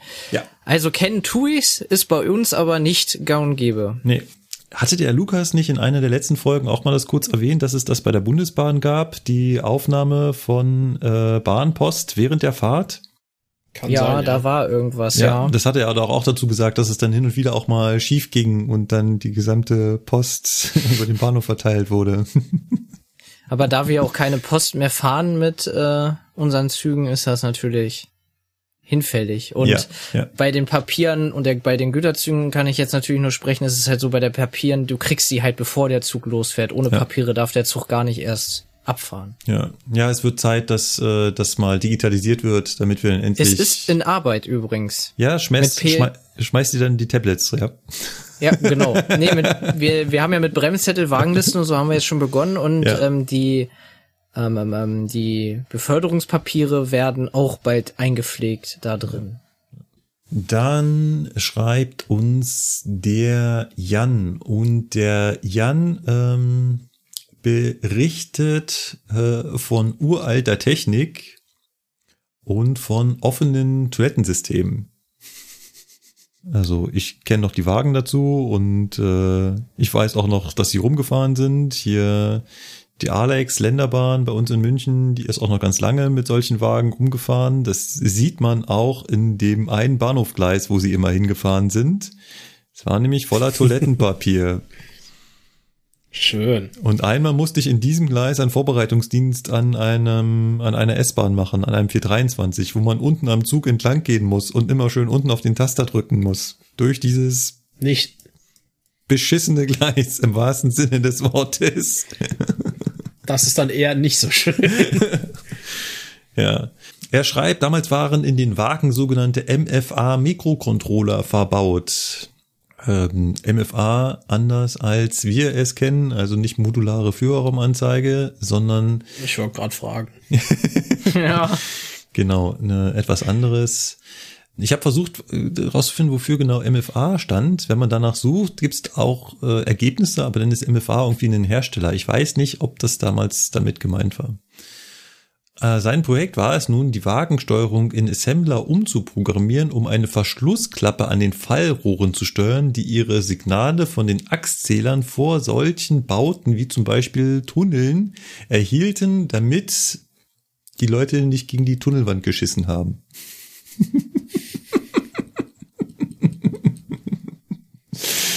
ja. Ich finde das eh Ja, faszinierend, wie, wie früher ja die Züge rumgefahren sind und dass die Leute halt reihenweise auf die Gleise geschissen haben. Und in dem Moment, wo ein Tunnel kam, war das erstens kein sonderlich tolles, also da gibt es ja so Druckveränderungen, ne? Die Druckveränderung schlagt sich, da schlägt sich natürlich auch auf die offene Röhre nieder. Das heißt, einmal saugt es dran und einmal drückt es dir das entgegen. ähm, und gleichzeitig, wenn du natürlich äh, da ja was abgeworfen hast, ist es dann natürlich alles in der Tunnelwand äh, geendet. Alles nicht so schön, alles nicht so schön. Nicht so wirklich, nein. Ja, da bin ich äh, ganz glücklich, dass wir heutzutage geschlossene WC-Systeme haben. Auf jeden Fall. Auf jeden Fall. Gut. Also, dann hat uns der Jochen noch im Blog geschrieben, er ist Lokführer im Güterfernverkehr und die Züge, die er so fährt, haben in der Regel 24 Wagen, von denen etwa zwei Drittel mit Scheibenbremsen ausgerüstet ist. Die Bremsen brauchen einen Moment zum Anlegen, bis sie zupacken, sind dann aber stark und zuverlässig. In der Ausbildung ist er noch viele Wagen mit Grauguss gefahren und äh, der Unterschied der Lautstärke beim Anlegen der Graugussbremsen zu den Scheiben- oder Kunststoffbremsen ist riesig. Ne, bei den Graugussbremssohlen konntest du den Zug wirklich bremsen hören, bei Scheiben oder Kunststoff hört man fast gar nichts mehr. Das ist mir auch schon aufgefallen, also so ein Graugusszug, wenn der hart in die Eisen geht, das hört man. Gegen. Es ist, Das hört man doch. war ja auch Ziel der Sache, dass man es nicht mehr hört, oder? Ja, genau. Richtig, ne, natürlich. Macht auch, macht da noch so insofern Sinn, ne. Dann schreibt er noch, Wagen mit Scheiben sind für die Bremsproben natürlich sehr angenehm. Man kann den Zustand der Bremse einfach am Schaukasten anlesen und muss nicht mehr gegen die Bremssohlen treten, was bei 24 Wagen schon auch einen merkbaren Unterschied für dich als Lokführer macht, ne. Und das ist auch klar. Geht auch viel schneller bei der vollen Bremsprobe. Und dazu kommt, äh, dass die Wagen mit den Bremssohlen zum Teil noch so ausgestattet sind, dass ein Treten gegen die Bremssohlen aufgrund der Bauweise im Stehen gar nicht mehr möglich ist, ne, weil du die Sohle von oben gar nicht sehen kannst. Es gibt ein kleines Guckloch auf die Sohle, aber der Zustand der Bremse ist vor allem bei Nacht dann nicht wirklich gut erkennbar. Also immer in die Knie gehen und dann gegen die Sohle treten, ist ziemlich nervig und kostet Zeit. Ja, ich glaube, die Knie finden es auch cool, wenn man sich nicht mehr runter äh, beugen muss. Ne? Also er findet daher Scheibenbremsen an Güterwagen eine gute Sache und findet es schön, dass es es gibt.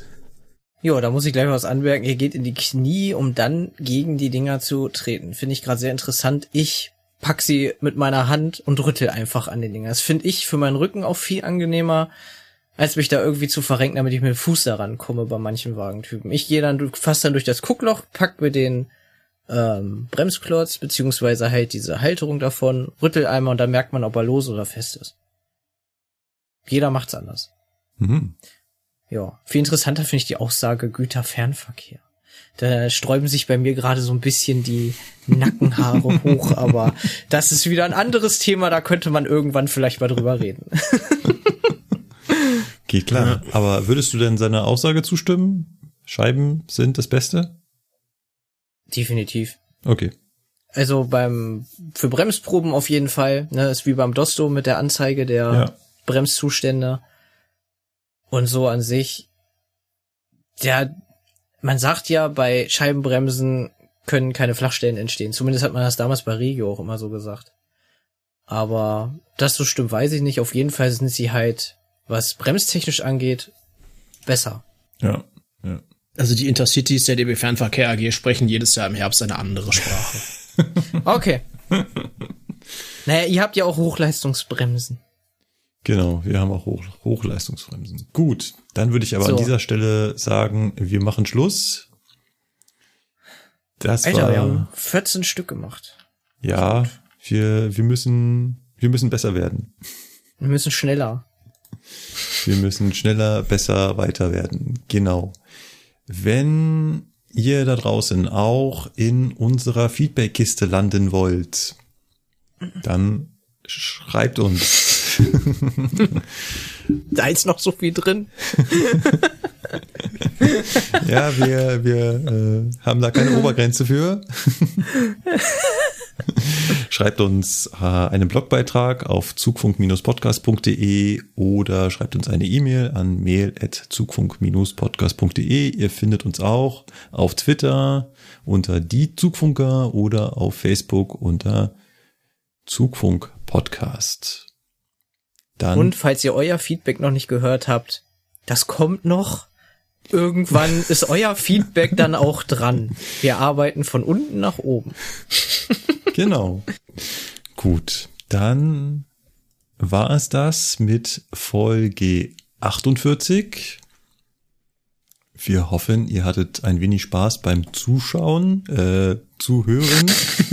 Ich, ich wollte gerade sagen, also so weit sind wir ja jetzt noch nicht. Wir schauen zu. Wir schauen zu, genau das wollte ich gerade sagen. Wir hatten umso mehr Spaß beim Zuschauen. Wir müssen uns gerade mal in den nächsten Tagen abstimmen, ob wir das wiederholen. Und Also ich fand das cool. Ich finde das auch gut, ja. ja.